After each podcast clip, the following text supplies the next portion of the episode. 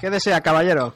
Me gustaría que me pusiese un buen filete de carne NBA, cocinado por favor a fuego lento, y me pusiesen aparte una tapa del mejor jamón pata negra que tengan. Todo eso, por favor, con sabor latino que hacemos que sea. ¡Cocina! Marchando una ración de NBA. Señoras y señores, bienvenidos al soundtrack de la radio, los Blues Brothers del micrófono. Análisis, datos, cambiemos de modo. Sintonizas a y Javier, todo Yo, perfecto. Placer por este deporte rey, NBA, mejor menú imposible. Del este al oeste, del Staples a Madrid, de Carrie a LeBron James. Si escuchas en tu loro, en tu radio, en tu móvil, donde quiera, ¿qué más da? El caso es disfrutar con ración de NBA, ra- ración de NBA. Desde el tiro libre, el termómetro, la píldora. Ración de NBA, tu menú, está actualidad, noticias. Ración de NBA, so- somos un equipo. Ración de NBA, bienvenido. Bienvenido al podcast de tu deporte favorito.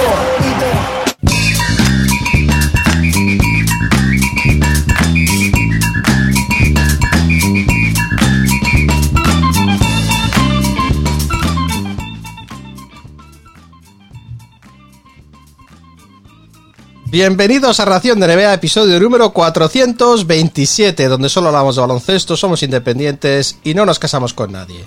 Donde los oyentes caminan, conducen y trabajan mientras nos escuchan. Yo soy Javier y mi compañero Chechu, como siempre, os va a presentar el menú del día. Un menú, eh, pues más cargado incluso de lo habitual, un menú espectacular, un menú musical, no buena música, pero sí musical. Chechu, ¿qué les vamos a poner hoy? Parece que llega el día de... Hola Javi, muy buenas, bienvenidos a un capítulo histórico de Ración NBA, creo que nunca hemos hecho lo que vamos a hacer hoy, va a ser una cosa maratoniana. Lo primero decir que cuatro meses y medio más tarde se acabó, se acabó la espera, empieza a la liga, para nosotros, para mí es el momento más especial del año, yo creo que incluso por encima de cuando empiezan los playoffs, de cuando empiezan las finales, ah, etcétera, etcétera, porque han sido cuatro meses y medio de abstinencia, ya sabéis que yo no consumo ah, productos, eh, bueno, pues eh, de marca blanca, estilo Summer League, incluso pretemporada, así que empezaré a ver partidos a partir de dentro de dos días, y os puedo asegurar que tengo unas ganas tremendas. Las mismas ganas que tenéis vosotros, supongo, pero antes queda eh, acabar eh, esta, bueno, pues esta gran obra que hacemos todos los veranos, eh, que es el serial veraniego, ¿no? La catedral de Ración NBA, ese serial veraniego, y claro, no queremos, eh, digamos, eh, hablar demasiado de, de, los fichajes veraniegos de un equipo cuando llevan dos semanas ya de temporada. Así que vamos a hacer un esfuerzo extra, nosotros y algunos de los colaboradores. Hoy tenemos a cuatro equipos. Tenemos a dos aspirantes al anillo, tenemos, eh, bueno, pues a la franquicia más exitosa de los últimos 20 años y por otra parte al equipo que está en el corazón de todos. Así que eh, con ese cóctel explosivo... Eh, ¿Y a los sí, Hawks? Javi. Sí, no, no, pues es, uno de esos también. cuatro. Es uno de esos cuatro, Javi. Así que tenemos Lakers, Celtics, San Antonio y Atlanta. O sea que Tres aquí superpoderes y, un, eh, y una medianía. de medianía nada. Somos el equipo cool, ya lo sabes, Javi. Tenemos un lado Luis Fernando para ayudarnos eh, con los Celtics, eh, un histórico que lleva con nosotros desde el principio, ese análisis reposado que nos hace falta, que hace falta también, desde luego, iba a decir al periodismo deportivo, pero nosotros no entramos dentro de esa categoría. Y tenemos al ayudante de Javi en los Lakers. Javi, repíteme porque a mí me parece. Barox, me parece a supervillano supervillano de Marvel Comics. Pero bueno, Barox estará con nosotros también para hablar de los Lakers, para apoyar a Javi.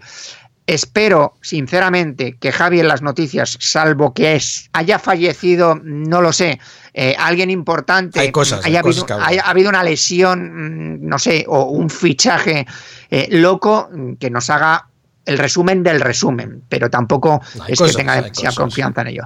No tenemos píldora, hemos preferido que, digamos, guardarla en el cajón para semanas en las que no estén tan cargados, pero sí tenemos batido, porque otra de las cosas que empiezan ya son las ligas subs, ¿no? O sea, después de hacer lo del draft y estas cositas que nos sirven también para ir pasando el verano, pues ahora empieza de verdad a ver cómo echan a andar esos equipos. Así que ah, tendremos ese, ese batido hoops y y por supuesto vuestros comentarios. Así que nos hemos despedido de nuestras familias, eh, nos hemos metido en el estudio, vamos allá, vamos a ver cuánto dura esto Esperemos que nos cojáis de la mano y nos acompañéis. Y empezamos por las noticias. Ración de NBA, marchando.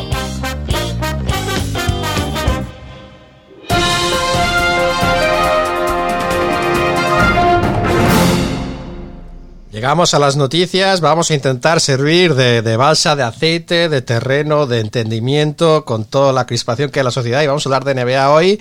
Eh, exclusivamente, eh, algún tema geopolítico como China va a entrar, pero vamos a empezar con las renovaciones de jugadores porque sí que hay que hablar de un par de ellas y, no nos vamos a extender, pero sí que hay que, hay que mantener al público informado, eh, muchos de ellos ya lo están, pero un poquito más. Vamos con Bradley Bill, ¿no? que nos sorprendió un poco que renovara por dos años más, eso sí, la segunda es opción del jugador, así que es básicamente una renovación de un año.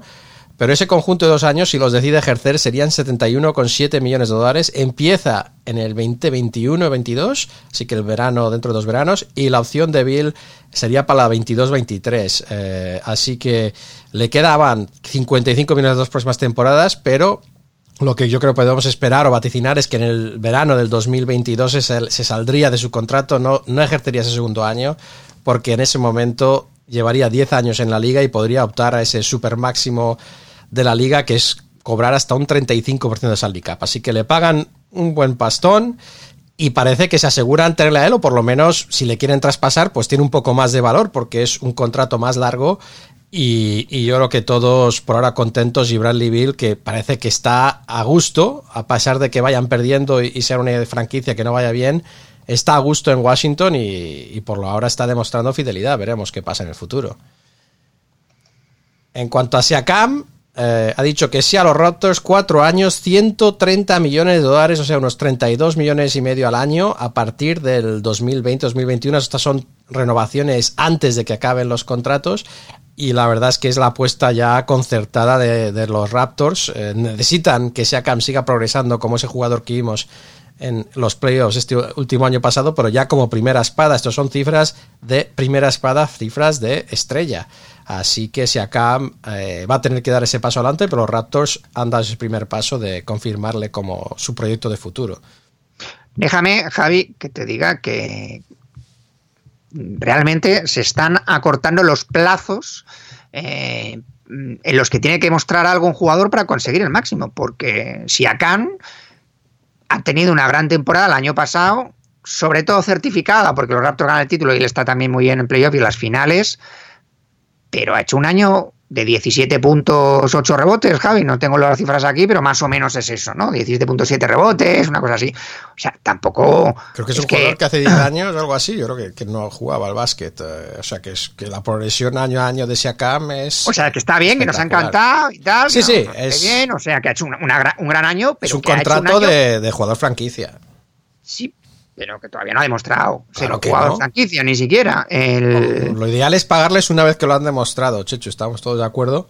Nuestro gran amigo, nuestro gran amigo Gutic, eh, en nuestro grupo de WhatsApp decía eh, que se había salido el año pasado. Hombre, se había salido, salido, ha hecho un buen año, pero quiero decir, yo salirse, pues no sé, lo que hizo Isaiah Thomas en Boston es salirse, lo que hizo Siakam el año pasado en Toronto es hacer un gran año, y punto, y punto. Hombre, yo creo que los jugadores miran, sí, miran la trayectoria, la progresión y el potencial, no solo lo que, lo que han hecho hasta entonces, porque si no los rookies no cobrarían lo que cobran tampoco, ¿no? Pero bueno, eh, me parece que sí, que es un contrato amplio y generoso, pero de, de apostar por él como crack.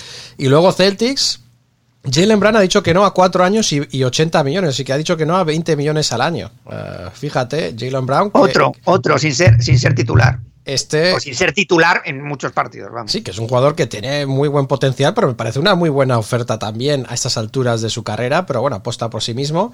Y en los Kings, Hield, Buddy Hield, eh, pues Otro. le ofrecen 90 millones por 4 años y está ofendido. Quiere 110 por 4 años que hay 30 equipos eh, y que si los Kings no le dan lo que se merece, otro equipo se lo dará. Así que ojo con Hill, que está de, es un tipo muy afable, ¿no? Isleño, simpático, pero que está diciendo las cosas para crispar un poco aquí y forzar, eh, forzar la máquina. Vamos a ver si se cierra los próximos días esto o no, antes de que se acabe el plazo para su renovación. Y luego Bogdanovich, que tiene una oferta de 4 años y 51 millones en los mismos Kings, que es lo máximo que se lo puede ofrecer, pero que se lo está pensando porque si espera y se convierte en agente libre restringido, pues podrían ofrecerle más. Eh, pero ahora va a esperar, tiene hasta, el día 30 de octubre en el caso de Bogdanovich para, eh, para seguir, para aceptar esa oferta de renovación o si no, pues, pues esperar. Y luego los Lakers, esta sí que es facilita, Chechu, Kuzma, 3,56 millones, o sea que aquí podríamos decir lo opuesto, ¿no? Que, que, que- ya está atrapado bajo ese contrato rookie, eh, ese contrato que firmó antes de dar eh, de mostrar parte de su calidad, y yo creo que en el mercado comandaría bastante más. Eh, y en cuanto a entrenadores, Quinn Snyder ha sido renovado por los Jazz, le quedaban dos años. Eh, y este contrato, que no han salido las cifras, que son por lo menos dos años más, así que le quedan por lo menos cuatro años de contrato en Utah Jazz, donde están muy contentos con el bueno de Quinn Snyder. Vamos al NBA GM Survey, no vamos a hacer todas, vamos a hacer unas pocas para reflexionar, bueno, para reflexionar, para, com- para- para comentar eh, la que haga falta. Primero, GM Survey, ¿qué equipo ganará el título? Los Clippers, primer favorito, 46% de los votos, y luego Bucks, y luego lejanos Lakers, así que tres equipos estamos hablando en cuanto a los general manager. Jugador para empezar una franquicia hoy, ante Tocumpo sigue 86%, seguido de Anthony Davis, que está empatado con Luka Doncic. Fíjate que Luka Doncic se ha colado en esta pregunta Entre los tres primeros, o sea, por encima de. para empezar una franquicia. O sea, que quieres un jugador que te dure tiempo, ¿no? Como joven es bueno, ¿no? Por eso no sale LeBron aquí, pero sí que es una barbaridad, ¿no? Bueno, no sale LeBron y no sale, yo sé, James Harden, o no sale Kawhi Leonard. Leonard, no Sí. sale Russell Westbrook. o- Sí. Bueno, Russell Westbrook sí, ahora mismo está eh, tiene que trabajar el- las relaciones públicas. Eh, ¿Qué jugador de fuerza, qué jugador rival fuerza que tu equipo haga más ajustes? Me parece interesante. Está Harden 48%, seguido de Curry y LeBron empatados con 17%. Así que hablamos de mejores jugadores, pero Harden es un jugador que, que no puedes, digamos, aceptar o, ajustar un sistema normal, sino tienes que, hacer algún tipo de ajuste. Y luego preguntaban ¿qué, jugador va a tener una temporada, lo que llaman breakout, ¿no? una temporada de, avance significativo. Y salía Fox, Darren Fox, Triple J, ¿no? John, eh, Jackson Jr. Y, y luego Tatum, eh, empatado con él. Y luego Ingram y DeJounte Murray. Y luego rookie del año, creo que aquí no hay ninguna sorpresa, Zion Williams 68%, mejor rookie dentro de 5 años, también Zion Williams, también 68%, seguido de, de, de Ja Morant eh, en, las dos, en, en las dos casos, y te alegrará saber que Cam Reddish era el tercero en esta clasificación. Sí, lo de Can Redis es un. Tiene, Bueno, luego tiene luego hablamos de los cool. Tiene, ya Sí, de los pero es un jugador que ha sido escogido en el número 10 del draft, ¿eh? Y tiene un cartel por, mm, por encima de muchos de los que han salido por, por encima, pero ya no te digo solamente en esta en esta en esta encuesta, sino que incluso No, bueno, mejor. tú eh, oyes a la gente hablar de Can Redis y mucho más que por ejemplo de Andre Hunter, que es O mira digamos, de por- Barrett, ¿no? Que era, que ha sido, que era su compañero de equipo que consiguió el puesto. Yo, yo, yo apuesto más por, por sus compañeros Zion y, y RJ Barrett, pero bueno, veremos. Esperemos que tenga suerte. Y luego, mejor entrenador, Pop, Spolstra, Badenholzer y Kerr. Desaparece Brad Stevens, que había sido pues eh, el más alto, creo que el año pasado. Y, y con eso terminamos el GM Survey a modo resumen porque queremos llegar a, a- a los seriales, pero hay más cosas. Den firma un contrato de un día con los Bulls para retirarse, los Chicago Bulls. Eso sí, sigue cobrando los Lakers Checho hasta el 2022. o sea, que está retirado, pero, pero los cheques que sigan cayendo. ¿eh? Que ¿Sabes sigan quién se ha retirado, Javi? Eh, estoy pensando en abrir una nueva sección que sea eh, ex, eh, digamos, exjugadores de la NBA o jugadores que han pasado por la NBA y que están ahora en otras ligas. Lógicamente a mí me llegan más las noticias de pues Liga Española y Mundo FIBA, Euroliga en general, aunque yo que sé, pues me gustaría, digamos, saber, pues el otro día debutó Jeremy Lin, ¿no? En la Liga China y metió Sí. sé 40 puntos, una cosa así, Perdieron, tal y cual. perdieron. Hemos hablado de los puntos hemos- que metió, pero también hay que decir que perdieron. Hemos visto algún, alguna imagen de las Stevenson. Stevenson. Tiene un triple ahí a lo loco. Y el otro día me. Me sorprendió porque anunciaba su retirada eh, solo con 31 años, un jugador que, eh, que ha pasado muchos años en la NBA, realmente sin tener un papel predominante, que es Kyle Singler, ¿no? Kyle Singler, que es un jugador que venía con un currículum universitario eh, pues muy interesante, venía de Duke, de hecho, no sé si llegó a ser incluso el, el MVP de, de alguna Final Four, esto lo estoy diciendo sin, sin mirarlo, y que vino a, a- a España durante el, el lockout, vino a Alicante, eh, nada menos, luego volvió a la NBA, eh, estuvo en el Real Madrid, luego bueno, estuvo en Detroit, estuvo en Oklahoma eh, y ahora estaba en, en Gran Canaria, ¿no? Había empezado la temporada allí y por, por motivos personales y familiares son pues, de estas cosas Esperemos que, que esté bien, ¿no? Esperemos que no Sí, tenga no, ningún problema. Claro, pues a lo mejor, pues no sé si será enfermedad de, de, de algún familiar, su mujer, no sé, algo, esperemos que no sea nada, bueno, lo suficientemente grave como para que el jugador con 31 años diga que, que se retira. Y otro que, sabes, que anunció en verano que tenía esclerosis múltiple, que era David Blatt, eh, y que dijo que iba, que iba, bueno, pues que iba a entrenar a Olympiacos eh, esta temporada.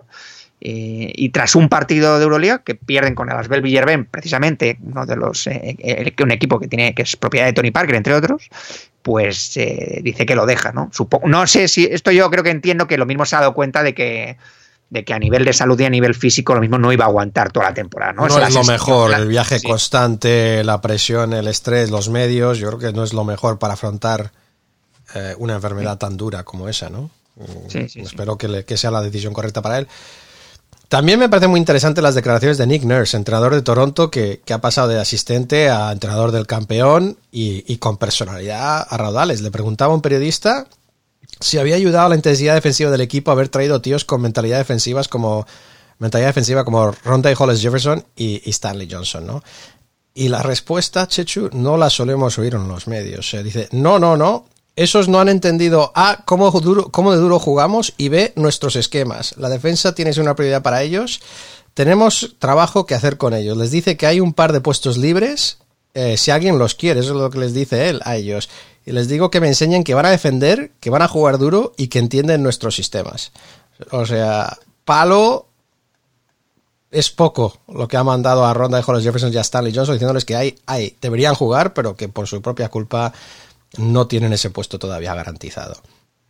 Ah, y luego, curioso lo de John Wall, que va a hacer de asistente, eh, eh, digamos, eh, extraordinario, ¿cómo podemos decir? No es oficial, pero semi-asistente, digamos, de Scott Brooks esta temporada mientras se recupera de su lesión. Así que ¿Y John cuál va a ser su especialidad?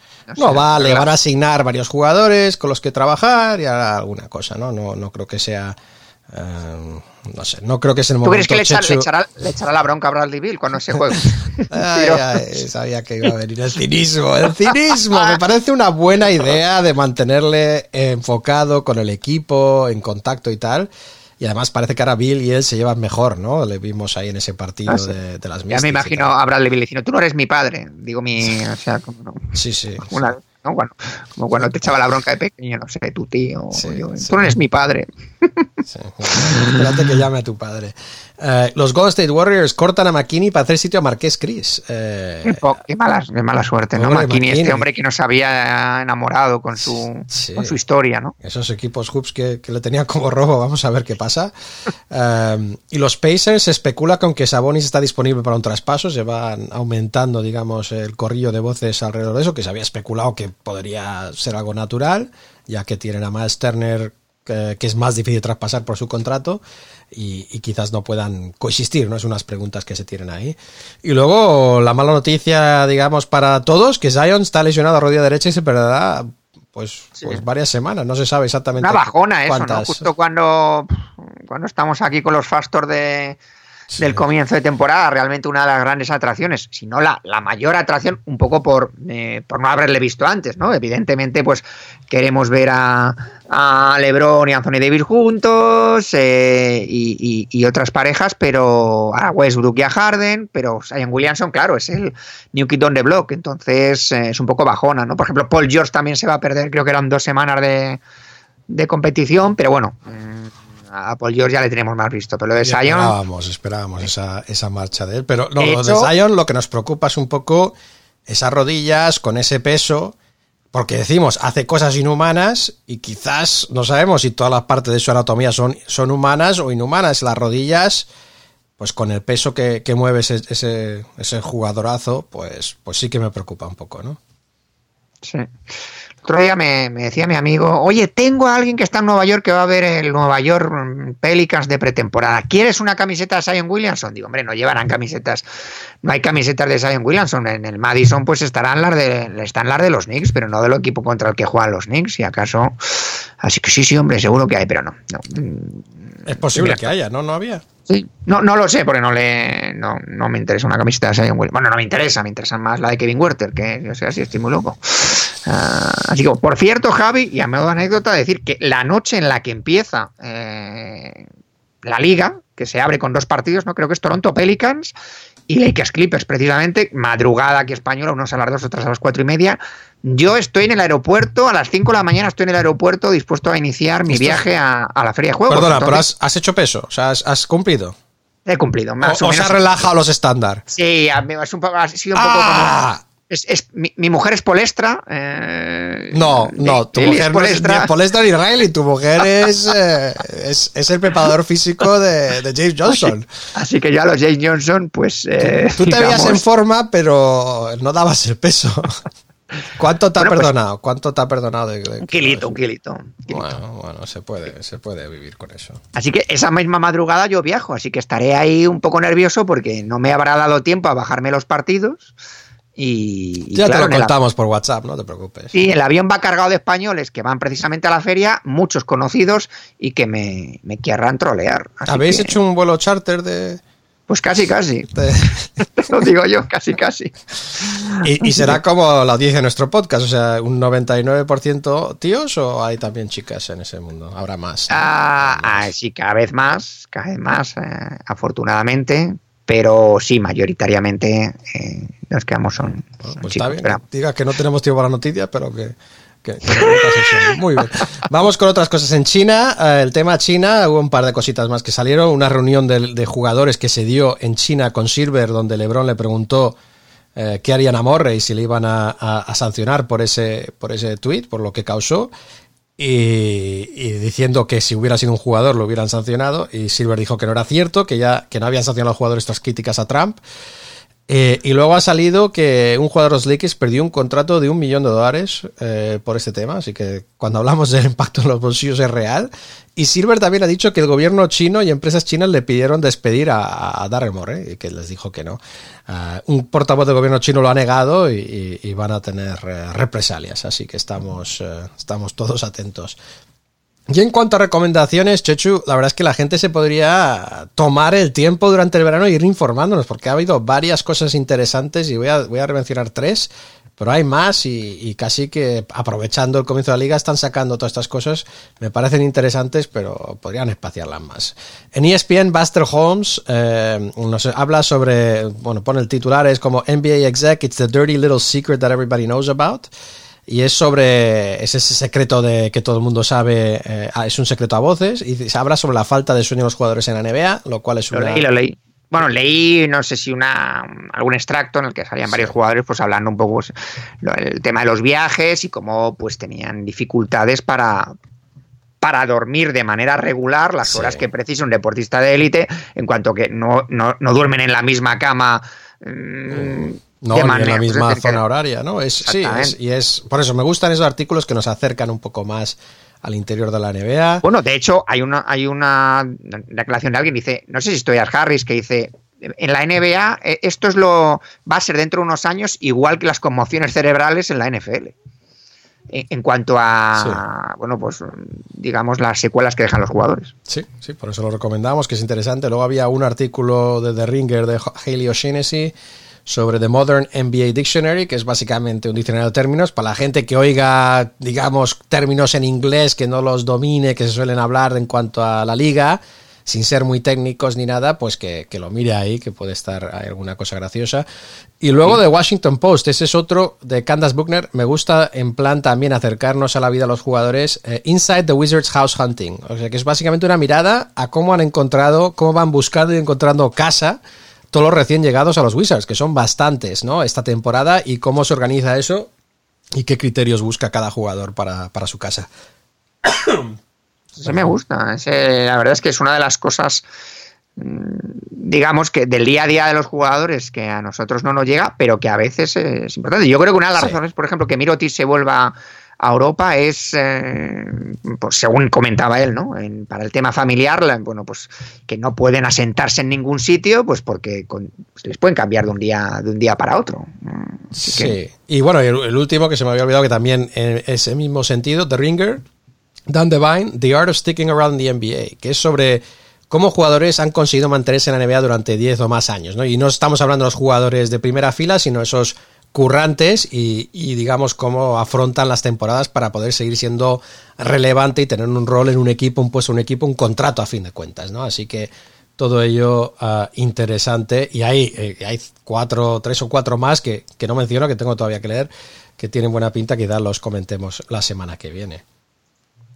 Y con eso, Chechu, y con eso comienza el festival, ¿no? Comienza el festival. La maratón, la maratón y nos desplazamos hacia Boston, Massachusetts, para hablar de uno de los equipos que más aficionados tienen en España, como son los Boston Celtics. Y nosotros tenemos a uno de los grandes aficionados de los Celtics, Luis Fernando. Vamos para allá. Me lo dijeron mil veces, mas nunca quise poner atención. Con el fichaje de Irving, Boston no será campeón. Te veía hasta muy tarde, ninguna gracia me hacías. Lo más que me preguntaba era si te marcharías. Y bajo tu mando en la liga regular, los Celtics aburren, el equipo no gana, solo te aguanta Smart. Ah, vete ya de los Celtics, no te quiero ver más. Tus tiros ya no ganan, la tierra ya no es plana, Eins déjale marchar.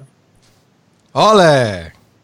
Bueno, mmm, un, no sé, de, de, si tuviésemos, si tuviésemos, si tuviésemos a, aplausos de fondo, pues habría, habría que ponerlos y la verdad es que el listón se pone cada vez más alto. Vamos a hacer Luis los Fernando, Grammys de ración de NBA.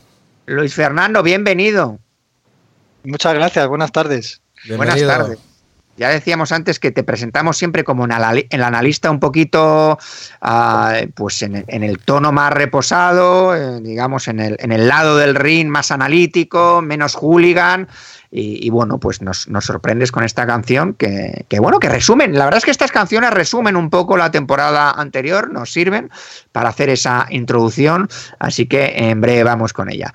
Bueno, decir que vamos a hablar de Boston Celtics, como ya habréis averiguado, como ya hemos dicho antes, y tenemos a Luis Fernando, que lleva ya cuántos años siendo All-Star, Luis Fernando, y viniendo al, al serial. No sé, no sé, si tanto como All-Star, pero uf, ¿cuántos años lleváis vosotros? Un año después de empezar, yo creo que. Vamos a hacer Vamos a hacer ocho, ¿no? Ahora sí, vamos a hacer ocho. Ahora en enero hacemos. No, no, en enero hacemos nueve. Llevamos ocho y pico. No sé, desde el primer serial estuve yo aquí, así que no sé cuánto tiempo. Si ten cuidado, no sé si has visto el, el vídeo que pusimos en, en YouTube de, de, live, pero Chechu con las matemáticas no, no se da muy bien, ¿eh? Cuando calcula ah, sí, sí, esas le... cosas. Bueno, según los 40 años ya, o por ahí, Chechu. En cualquier caso, eh, pues un placer, como siempre, tener a, Luis Fernando aquí eh, para hablar de los Celtics. Además, lo bueno que tiene es que ya prácticamente están todos los ajustes hechos, ¿no? Eh, y todos los descartes, etcétera, etcétera. Así que lo primero vamos a empezar por la temporada pasada, que nos la ha resumido eh, de manera musical Luis Fernando, pero ha sido una de las mayores decepciones como aficionado a los Celtics, por lo menos en estos diez últimos años, Luis Fernando, la temporada pasada. No, bueno, me refiero que, eh, a ver, con el equipo que habían hecho los Celtics, creo que eh, la mayoría pensábamos que era uno de los grandes aspirantes a, a, al anillo, hay que decirlo, y yo creo que fue una temporada decepcionante, vamos a decirlo así, ¿no, Luis Fernando? No sé si tú piensas sí, lo mismo. Sí, sin duda. Desde, desde que yo veo los todos los partidos de los Celtics, que ya hace, pues, no sé, unos cuantos años, desde luego es la más decepcionante. Porque antiguamente cuando no los veías, pues bueno, pues te enterabas si ganaban o perdían, pero el sentimiento de, de, de frustración no era tanto, ¿no?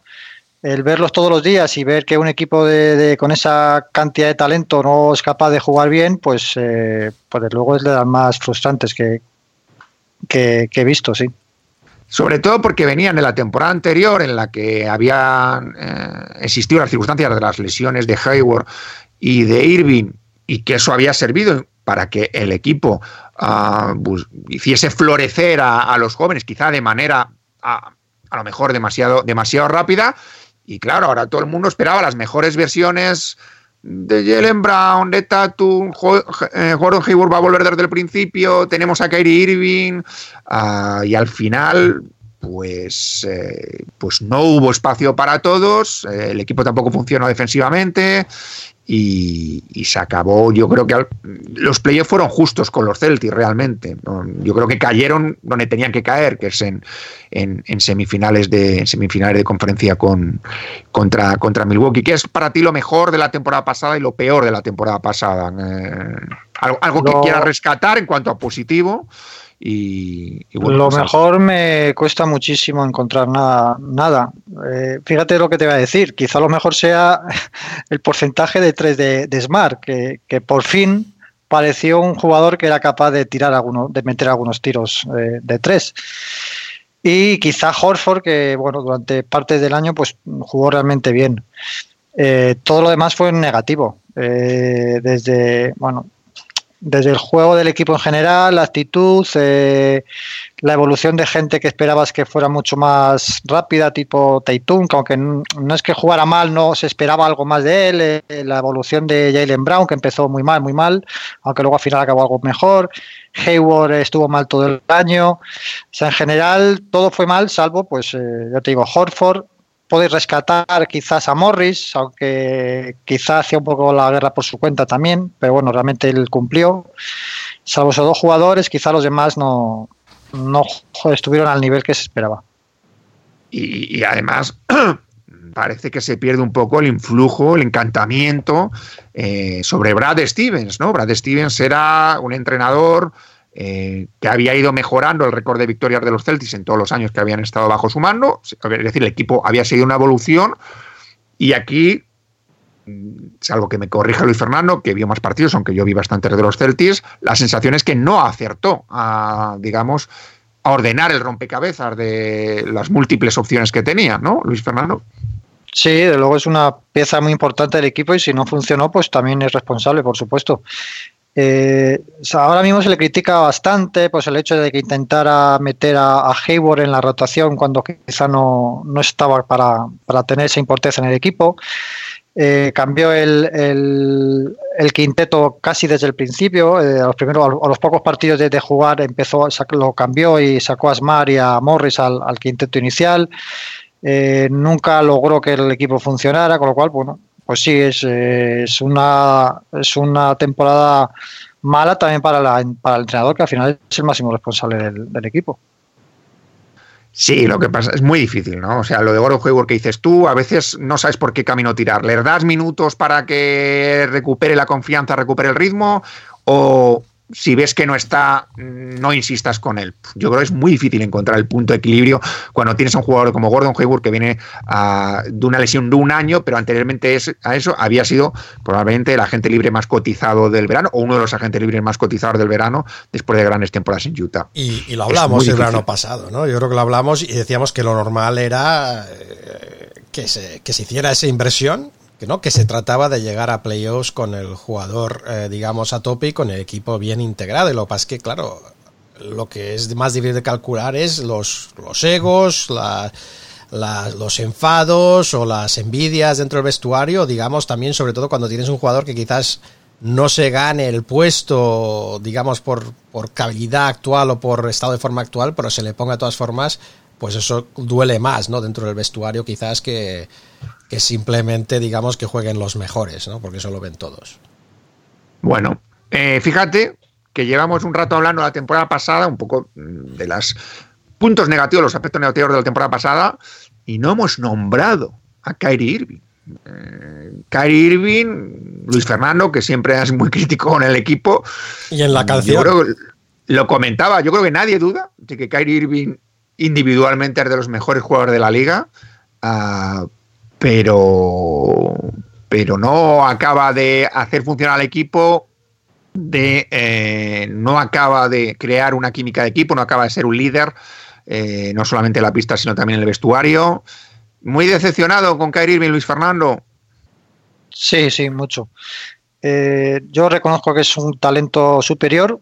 Eh, estaba viendo ahora mismo los números que había hecho la temporada y por números no habría nada que reprocharle. Está cerca de los 24 puntos. Eh, pero yo durante todo el año me quedé con la sensación de que no estaba, no hacía lo mejor para el equipo.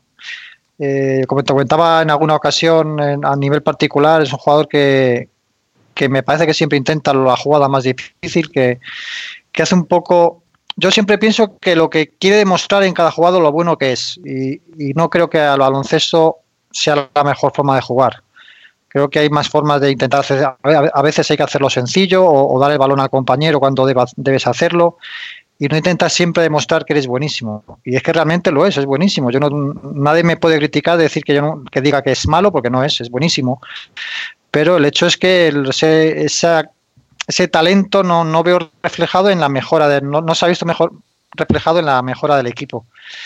Eh, como te digo, me parece que es eh, a veces demasiado individualista y luego si llegan los playoffs y hace lo que hizo en los playoffs, que es tirar por debajo del 30% en tiro en una serie contra los Bucks, pues es que es el reflejo de, de, la situación en la que estaba. Yo creo que ya en ese momento es eh, Irving, que yo creo que ya estaba, tenía decidido que se iba y, daba la sensación un poco de pasotismo, ¿no? Porque un jugador de esa categoría que juega a ese nivel, cuando yo te comentaba en algún reporte que tú veías jugar a las estrellas de los demás equipos, eh, estar a unos niveles increíbles, pues bueno, pues la estrella de tu equipo, teniendo la calidad que tiene, pues tiene que demostrar en esas situaciones que, es tan bueno como es, y no lo hizo, y, sí, me defraudó muchísimo.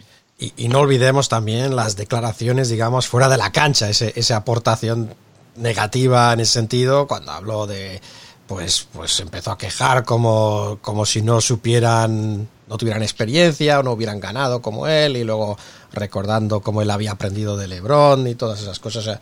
Creo que creo que ha tenido momentos que no han ayudado tampoco en el vestuario.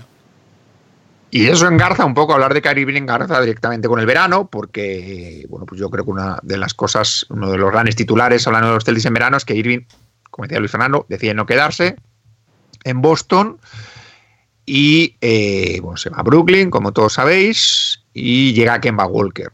Que en principio, claro, tú pones a Kyrie Irving y a Kemba Walker jugar uno contra uno y supongo que lo ganará Irving, ¿no? Juegan ahí, se, ponen, se bajan al parque a jugar, venga, vamos a echar una pachanguita, uno contra uno. Irving le gana. Pero la sensación que tengo las oficinas de los Celtics, no sé, Luis Fernando, es que están más que contentos con Kemba Walker que con Kyrie Irving, ¿no? En el sentido de que te da un puntito por debajo de lo que te puede dar Irving en cuanto a calidad, pero te aporta más estabilidad para el grupo, para el equipo, para el vestuario, ¿no? Bueno, eso habrá que verlo en un futuro, porque llevamos muy poco tiempo con él, desde luego. Pero, hombre, es un gran jugador, como, como dices, es, para mí es peor que Irving, pero es un muy, muy, buen jugador.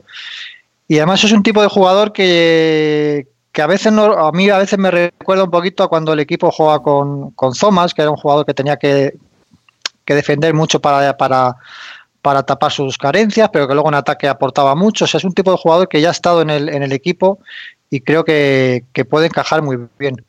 Me parece que, o tengo la sensación por partidos que he visto pretemporada, que va a jugar más sin balón de lo que lo hacía Irving que este año va a manejar más el balón otros jugadores. No quiero decir que no vaya a ser el base y que vaya a tener el balón en, su mano, sino que, va a haber muchas jugadas en las que él va a jugar fuera de balón y creo que va a aportar mucho al equipo. Veremos a ver cómo, cómo encaja todo, pero la verdad que como tú dices, eh, yo creo que en general estamos contentos de haber conseguido una estrella después de que se nos haya ido la que teníamos. Claro, es que si eres un aficionado que te acercas de manera diagonal aquí a la, NBA, mirar de soslayo y dices, bueno, pues Kyrie Irving, Kemba Walker, pues oye, los Celtics, pues bueno, no, no, no pierden tanto. Pero claro, luego te pones a enumerar todas las demás bajas de los Celtics y lo que ha llegado, y aquí, aquí hay problemas, porque se pierde, bueno, la pérdida o sea, clave es la de Al Horford, que es cierto que tiene 32 años y que a mí me parece una locura firmarle un contrato por cuatro años por parte de los Sixers, pero esto sí que lo van a notar porque no llega ningún sustituto de, por, por Al Horford, eh, digamos, al, al, equipo.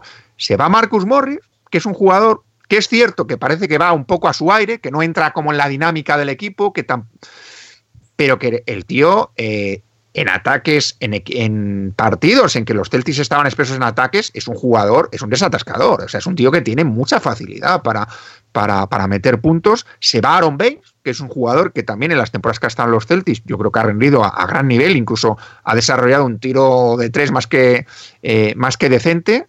Eh, 34% el año pasado, Aaron Baines. Se va Terry Rozier, que bueno, pues que era un jugador desde el banquillo, un base reserva, que, que bueno, pues que tenía, que tenía mucha calidad. Y claro, ¿quién llega, Luis Fernando? En Scanter. En Scanter y los rookies. Eh, así no hay, no hay, no hay ninguna cosa, o sea, lo que se me pase a mí, no hay, no hay ningún otro añadido para, eh, para los Celtics. Así de primeras, es que el juego interior de los Celtics, en principio, da un poco de miedo, porque no pierden a dos referentes, tanto en ataque como en defensa, y llegan Scanters, que es un tío que hace números con una facilidad pasmosa, pero que en defensa sabemos que tiene problemas, y luego va a depender pues, de la evolución de jugadores como Daniel Zeiss, uh, Robert Williams tercero, este no sé exactamente para qué estará, Taco Fall que ha firmado un contrato de estos two-way, Luis Fernando, de todo esto que he dicho, que he numerado, ve contándome a ti lo que te parece, ¿no? La baja de Horford y sobre todo los problemas de juego interior que puedan tener los Celtics. Bueno, en primer lugar, que si hacemos un. decimos todos los nombres que se han ido así de carrerilla. Irving, Horford, Morris, Rosier y Baines. A ti te dicen que este quinteto está jugando las finales y a mí no me soñaría, sinceramente, para que veamos el tipo de equipo que teníamos el año pasado, que se nos, han ido cinco jugadores de, de, esta calidad. Es verdad que se han ido, que son buenísimos, y como dices, eh, han llegado Walker, Canter y los rookies, bueno, Poiret, que es un rookie, pero bueno, es sí. un jugador con experiencia en, en, España. Y luego los rookies que hablamos de ellos. Eh, sí que verá que hemos perdido mucho talento, pero quizá hayamos ganado en otras situaciones. Es que eh, a ti que te, en, en, la vez que estuve con vosotros antes de los playoffs o en los playoffs del año pasado hablábamos de que de que un equipo como Toronto pues sabía muy bien a lo que jugaba, que tenía una gran estrella y los demás eran acompañantes. Pues este año quizás tengamos un, equipo en el que cada uno sepa su papel, cosa que quizás el año pasado no, no teníamos, ¿no? Creo que va a haber cinco o seis jugadores muy claramente titulares y los demás que van a hacer pues las cosas que se las pidan. Que no tiene por qué ser malo, salvo el hecho de que no tenemos juego interior. Como tú has dicho, eh, a mí me gusta el equipo hasta que llegamos a la posición de pivot. La, baja de Horford es, muy importante para nosotros. Creo que con Horford seríamos candidatos este año de nuevo a las finales. Sin un pivo de esa calidad, a no ser que surja algo durante la temporada, tipo que un jugador da un salto adelante o que en mitad de la temporada consigamos otro jugador, no lo veo posible. El equipo se queda con, pues, eh, pues con los jugadores que esperábamos mucho de ellos hace dos o tres años, como Tatum y Jalen Brown como principales referentes, junto a Kemba Walker, y, y con la esperanza de que Hayward pues esté bien. Eh, este pretemporada se le ha visto bien en líneas generales, se dicen que está muy bien, que está mucho mejor que el año pasado, veremos a ver. Si nosotros una rotación, bueno, ya me adelanto un poquito a la pregunta que hacéis siempre de la rotación, una rotación con Kemba Walker, Brown, Tatum y Hayward, creo que son cuatro jugadores de, mucha calidad y que pueden rendir muy bien. El problema sería, como tú dices, en la posición de pivot. Has hablado de Robert Williams. Robert Williams es un jugador que tiene unas características físicas buenísimas para jugar baloncesto, pero primero tiene que demostrar que puede ponerlas en práctica. Eh, a mí en la Liga de Verano no me gustó nada este año. En la pretemporada ha habido un par de partidos que lo ha hecho mucho mejor. Veremos a ver si es el jugador por el que ha puesto en esa, en esa posición, porque yo particularmente no veo a Canter como titular. No lo vi desde el principio y en esta pretemporada no, no, ha sido titular. Yo creo que es un jugador que va a aportar desde el banquillo, va a ser también otro tipo de especialista que hemos hablado, de que en la segunda unidad va a aportar muchos puntos en el poste bajo con rebotes ofensivos, pero que no lo veo eh, como el pivot capaz de cubrir las carencias que puedan tener jugadores como Kemba Walker en la, en, el, en, la rotación inicial. ¿no? Con lo cual, pues bueno, pues eh, teniendo en cuenta que a Cante le considero un reserva, que, que Smart espero que, también juegue muchos minutos, pero que también sea reserva, pues esa es poco la rotación inicial, la parte, a falta de, saber quién es el pivot titular, si es, si es Robert Williams, si es como también lo ha probado, pero claro, Tays es un jugador que el año pasado, o lleva dos años en la liga, que es un jugador totalmente eh, de rotación, no, no, puede, no puede ser titular en un equipo campeón. Bueno, es que ahí se plantea quién va a ser el pivo titular, que yo había puesto a Canter más, un poco por comparecencia de otros jugadores, eh, y luego van a jugar con Tatum de 4, en principio. Eh, no, esa, esa, es la idea, o sea, presentar un small ball con cuatro jugadores exteriores, porque ya no solamente que no tenga pivot, es que tampoco tiene la pivot, o sea, tampoco tiene jugadores, mm, digamos, con el peso como para enfrentarse a otros cuatro de la liga eh, que si les tengan. Creo que vuelven a tener el mismo problema que el año pasado en cuanto a que tienen posiciones, las posiciones exteriores las tienen sobrecubiertas y las posiciones, creo, sinceramente, me- la sensación que me da es que es un equipo mal construido, mal construido en el sentido, o sea, Kemba Walker, Marcus Smart, nivel élite, nivel élite de la liga. Y luego ves los exteriores, Jalen Brown, Gordon Hayward, Jason Tatum, y luego los rookies.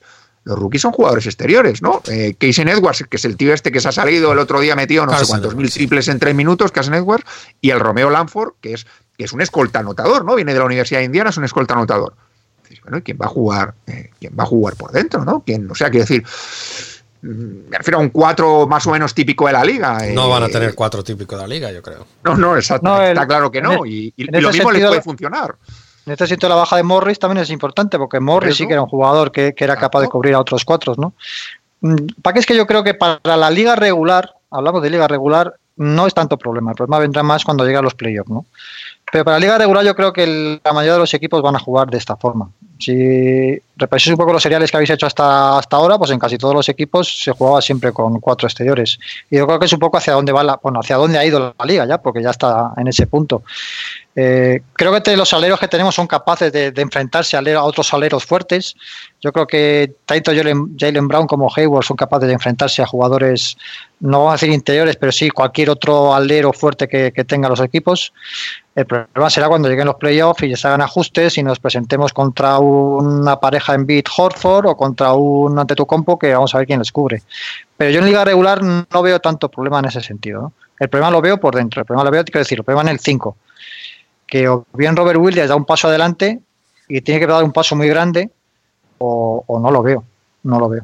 Bueno, pero pase muy grande, yo creo que lo que necesitan es, o sea, no van a necesitar tanta anotación, necesitan disciplina, un jugador que, que- que pueda cubrir las espaldas, como dices tú, que se centre en defender, en poner bloqueos sin rebotear. No, no, o sea, que no le van a pedir tanto. Sí, sí, desde luego, desde luego. Yo cuando digo paso adelante Robert Williams es exactamente que haga eso que has dicho.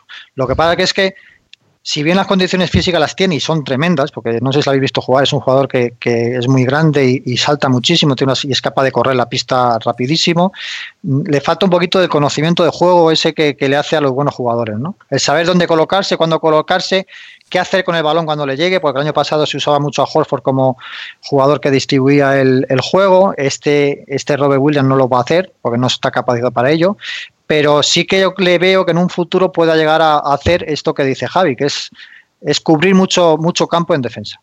Y en cuanto a los rookies, si me dejas un poquito hablar de ellos, Sí, sí, a eso llegamos a los rookies. creo que tenemos una camada rara pero interesante. En cuanto a Langford, no puedo decir nada porque no le he visto jugar. Eh, Estuvo lesionado en la Liga de Verano y en pretemporada ha jugado nada, 10 minutos. No, bueno, algún partido que no le vi, no sé lo que jugó. Bueno, pero parece otro que es un 10 minutos. anotador, ¿no? Que es, eh, Sí, hablan de que es un anotador que tenía con mucha mucha potencial cuando llegó a, a la liga universitaria, pero que se lesionó muy pronto de la mano y estuvo jugando todo el año con, un, con una lesión en la mano, lo que le hizo un poco bajar en, en el draft. Tiene una forma de tirar rarísima, no sé si era por culpa de su lesión o, o es que tiraba así de mal, con lo cual no puedo hablar mucho de él. Quiero hablar de Edwards, eh, Carson Edwards, este jugador que el otro día metió, creo que fueron ocho triples en seis minutos, una cosa así. ¿Cosas de pretemporada o no? Vamos a ver. Es ¿no? lo que hacía la universidad, o sea, su estilo o de no, juego. o no, yo me refiero que yo antes te decía, ahora tenemos jugadores que, que van a ser capaces de hacer una función, que quizá antes teníamos jugadores que querían hacer demasiadas cosas, ¿no? O que eran capaces de hacer demasiadas cosas. Este es un francotirador, este es un jugador que según le va a llegar va a tirar. Eh, y va a tirar y tira bien. Es un jugador- un especialista que creo que desde que se fue Ryan- eh, Allen en- del, del equipo no hemos tenido y creo que nos va a venir muy muy bien. Eh, otro jugador que podemos Perdona, hablar pero, de... perdona, pero es un especialista además con, o sea, de no es de tiro de tres, es de tiro de tres extendido, o sea, que es un jugador que tiene Sí, un sí, rango este- de tiro de Otro Trey Young. a lo, ra- a lo Curry. Lo Bueno, que le tú pasa dices a Grant Trey Young, Williams- nosotros seguimos Bueno. comparando con Curry como el estándar de tiro, Chechu, pero bueno, sigue soñando. Lo que le pasa a Carson Edwards es que es pequeño para la posición que juega, porque aunque tiene cuerpo de base, pero no, es- no, No le de no le he visto, no es un base, no le he visto jugar de base. No sé si será capaz de algún día, yo creo que no. Quizá él pueda anotar de más maneras, solo no solo de tres, pero necesita alguien al lado que sea capaz de cubrir a, a jugadores más grandes. Y en ese sentido tenemos al mejor de los que hay, que es Smart. Con lo cual Smart va a ser un poco el que va, va a tapar muchos agujeros, ¿no? Esperemos Bueno, que por tape. Smart, o sea, Kemba Walker, problemas en defensa, Sí, sí. Casen Edwards, problemas de en defensa. Hermes de Canter, también para Walker, vamos a, a- digo, a, a- a Smart lo vamos a utilizar para todo. Otro rookie que quería hablar también es el Grant Williams. Eh, este Grant Williams eh, es jugador muy, muy inteligente. Creo que hace muchísimas cosas bien. De estas, estos jugadores más de entrenadores quizá que de, que de espectadores, que no se le ve mucho. Pero yo lo que le he visto me parece un jugador que es capaz de defender muy bien, que pasa muy bien la pelota. Lo que ocurre es que igual que le pasa con a Carson Edwards, pero en otro sentido, su cuerpo es un jugador que debe jugar de tres o de cuatro, pero su cuerpo es un poquito pequeño para, para esas posiciones. Pero creo que va a jugar muchos minutos. Eh, si no estoy equivocado, fue elegido en el primer quinteto de la Liga Universitaria el año pasado, con lo cual algo debe tener. Y yo creo que es un jugador de equipo que, que también va a aportar mucho al equipo. Sin, sin necesidad de tener la pelota en sus manos, de tener que anotar, va, va a aportar bastante al equipo. Ya he hablado de tres y bueno, luego tenemos, eh, bueno, hay un, los dos two-way que tenemos, que son Waiters, que es un jugador, un base pequeñito que no creo que juegue. Y habrá que hablar un poco de Taco Fall, no vamos a hablar de Taco Fall. Pero Taco Fall, que es el Marjanovic de los Celtics, un poquito. Taco ¿La atracción un- llega a la ciudad o cómo es esto? Efectivamente, Taco Fall es casi como una mascota, ya se ha convertido en, en los Celtics, ¿no? Es un jugador que, que el otro día salió en el minuto 40 de partido y se puso todo el público en pie. Había gente disfrazado de tacos en la en, en- en el pabellón. La gente le pide, le pide que salga, le pide al entrenador Claro, que un jugador que, que no sabe jugar baloncesto todavía, pero que es muy grande y se mueve muy bien. Yo creo que en un futuro quizá en Europa pueda llegar a ser un jugador importante. En la NBA lo dudo mucho, pero, pero bueno, pues ahí está. Yo creo que es más un tema publicitario que otra cosa el, el- el- el fichaje de Taco Fall. Pero bueno, va a jugar en la liga. Nos cae bien. O sea, Sí, que ya está, se habrá hecho ya, ¿no? En algún medio de Boston hacer el reportaje de Taco Fall con Casen Edwards un poco para, para hacer la gracia, ¿no? Un poco. No lo he visto, pero Son, no me extraña. son los favoritos del público, ¿no? Por, por central. O sea, Casen Edwards estoy seguro que también la gente está como loca porque, porque empiece a, a enchufar triples. Sí, Carson No. Edwards, este es, estos jugadores que cuando coge la pelota y tira, la gente está levantando los Sí, brazos sí, ya. sí, sí, exacto. Pues es ese, es ese tipo de jugador. Quizás un poco House, ¿no? Recordando viejos tiempos. Sí, sí, hijo. Oye, eh, antes de pasar ya al, al tramo final del serial, con las predicciones y, y tal, mm, de que no me resistía a preguntarle a Luis Fernando qué le parece lo de que Jalen Brown haya, haya rechazado 80 millones en cuatro años, eh, porque a mí me resulta sorprendente que un tío que es muy bueno, que sí, que además es muy bueno en las dos partes de la pista, ¿no? Estamos hablando de jugadores con como en Scanter o Kemba que son muy buenos en ataques, pero con problemas en defensa, y Jalen Brown es un tío de que tanto en defensa como en ataque tiene talento, pero que es un, pero que no juega ni de titular y, rechaza 20 millones al año. Luis, Fernando, no sé. ¿Qué piensas tú?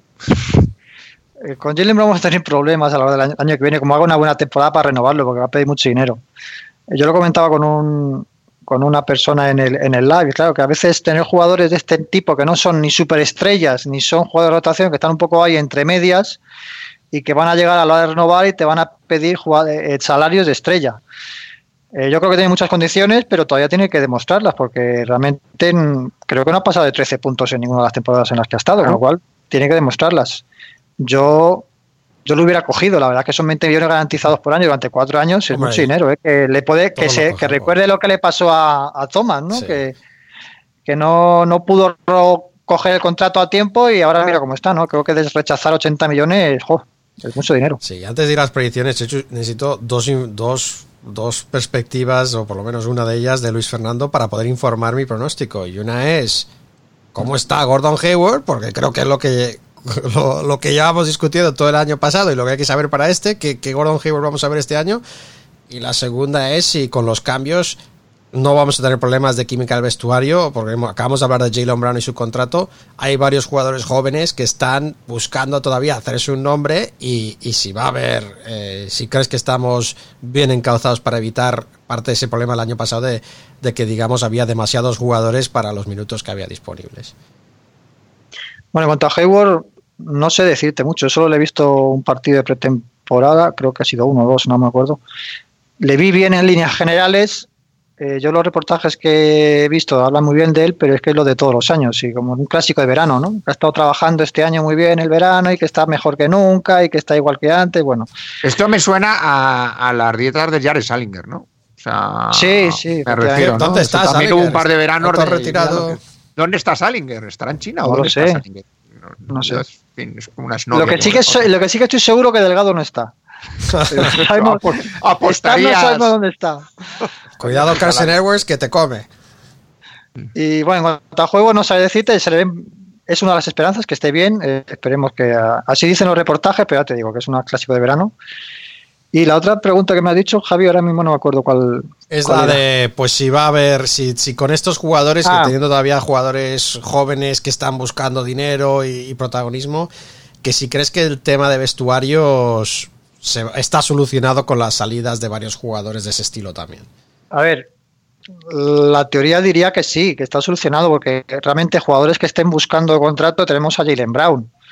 Los demás, Walker acaba de firmar, Tatum todavía le falta más de un año para renovar. eh, los demás no son gran jugadores que, que estén en el último año de contrato ni que tengan una trayectoria por detrás que, que ellos crean que necesitan más, eh, más dinero que están cobrando de momento. Y como te he dicho, son más que nada jugadores jóvenes que muchos de ellos van a ser especialistas, ¿no? Yo creo que en ese sentido no debería haber problemas. O sea, no tenemos un Morris que, es- que esté buscando el contrato de su vida, no tenemos un Rousier que esté buscando el contrato de su vida. Eh, no tenemos esa clase de jugadores, ¿no? Tenemos a rookies que quieren hacer su nombre, pero que todavía les falta tres años para renovar, con lo cual no debería haber problemas en ese sentido. Bien. Muy bien, pues con todos estos ingredientes en la ensalada nos falta, pues, eh, digamos, ponerle, ponerle una nota eh, entre 0 y 82, que básicamente es la predicción en cuanto a las victorias para la temporada que viene. Ya sabéis que es el, el momento más arriesgado del serial y Javi además nos suele recordar lo que hemos hecho en los eh, años anteriores, así que, Luis Fernando, yo sé que... mm, tú eres, eh, digamos, más crítico que, que esperanzado, así que ¿cuántas victorias conseguirán los Celtics el año que viene, en tu opinión? Yo estoy muy ilusionado este año, la verdad. Yo ¿Ah, pienso sí? que sí, yo estoy muy ilusionado y creo que lo vamos a hacer muy bien en liga regular. Luego veremos a ver en los playoffs, que será otra historia. Yo voy a decir 54 victorias. Mm, 54 es élite también, entonces cuidado. Así que, mm, Javi, ¿y tú? Que no te quiero pisar lo que me quieras decir. Yo voy a dar 52 victorias también. Creo que esa en general que van a ir a, a mejor y solo tienen que solucionar prácticamente un problema, ¿no? Porque han mejorado en, tiro, en química y creo que vamos a, vamos a ver un equipo más unido este año. Bueno, yo les voy a dar 49, un poquito menos que vosotros. Eh, siguen siendo un gran equipo, siguen teniendo grandes jugadores. Tienen ahora de Stevens, que decía Javi antes, la encuesta de los General Manager, que caído un poquito del podio de los entrenadores más reconocidos, pero que sigue siendo un grandísimo entrenador, pero, pero esos problemas en el, en el juego interior, por mucho que la liga haya evolucionado hacia formatos evidentemente más pequeños, más dinámicos, de, de jugadores menos pesados, pues creo que les puede pasar factura. Aún así, evidentemente, 49 victorias en el les da para, para por lo menos yo creo que tener ventaja en, en primera ronda y luego a partir de ahí pues ya veremos. Así que Una, una cosa, una cosa que no, no he comentado. Yo esta predicción me baso en una premisa y es que Tatum se all estar este año. O sea, si queremos que este equipo llegue a niveles altos, Tatum tiene que jugar a nivel All-Star. Si no, no va a ser posible. Y, y esperemos que así sea. Y cuando hablo de nivel All-Star, que esté por encima de los 20 puntos, claramente.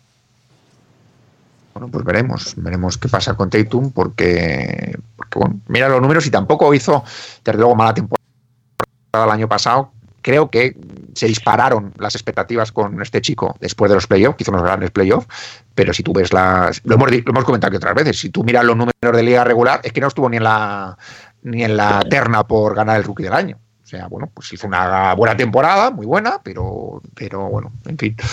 Veremos dónde está realmente la verdadera media de Jason Tatum. Am, bueno, pues eh, ya sabes, eh, Javi, eh, el último balón siempre es para ti. Bueno, Luis Fernando, te tengo entre respeto y miedo. ¿Qué nos vas a dar de comer hoy? No, voy a poner algo sencillito, ¿no? Eh, voy a decir berenjenas rellenas. Hombre, berenjenas rellenas. Ración de NBA y que os aproveche. Muy bien, muy bien, nos has dejado ahí ¿Te, tranquilos. te he defrauda- te he defraudado, Javi, o no? Bueno, no soy, yo personalmente no soy muy de berenjenas, pero, pero yo creo que vas, eh, vas dando pasos, vas dando pasos a integrarte con el resto de la sociedad.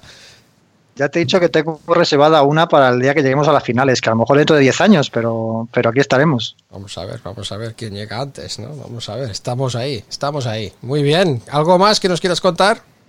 Pues nada más, encantado de estar un año más con vosotros. Encantado de Muchísimas tenerte con gracias. nosotros, sí. Luis Fernando, que disfrutes de la temporada. Que estás, ¿quién, ¿Contra quién jugaba Boston en el primer partido? Eh, ¿Sabes? Creo que era. Toronto, puede ser. No sé si era No. Toronto. Pero no estoy seguro tampoco, ¿eh? Pues empieza el espectáculo, empezaremos a ver partidos y tendremos a Luis Fernando con nosotros. Pues veremos si durante la temporada o en el serial del año que viene. Luis Fernando, muchísimas gracias. Seguimos, porque esta es la primera parte de cuatro. No es una trilogía, es una tetralogía. Así que lo he dicho, muchas gracias. Un abrazo muy fuerte. Gracias, hasta luego. Hasta luego. Go west and seek fame, fortune, adventure.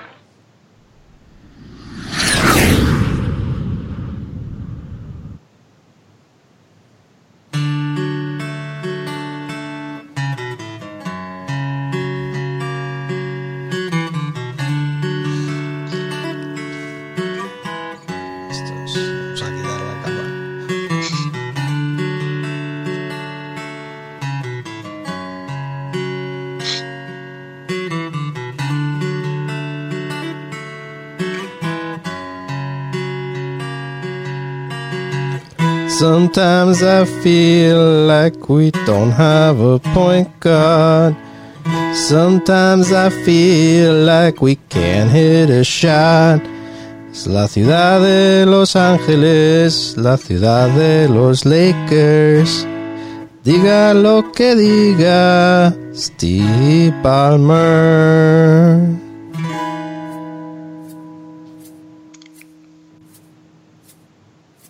Miro la plantilla y veo los playoffs. Quizás el anillo número 17. Frank Vogel ilusionado y Jason Kidd esperando. Kuzma con el gatillo, siempre listo para tirar.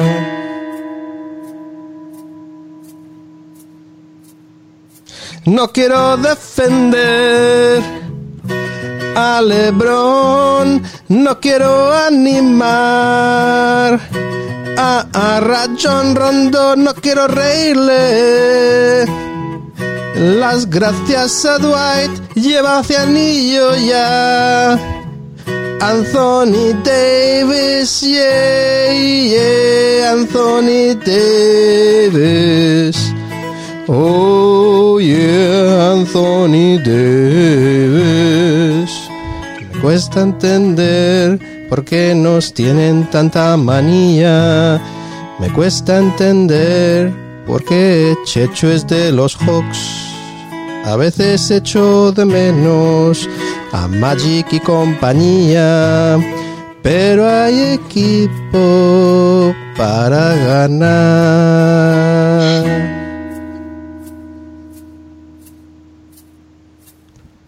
No quiero defender a Lebron, no quiero animar. Bueno, ya, ya está bien, bastante ridículo hemos hecho. Mi mujer quizás tuviera razón.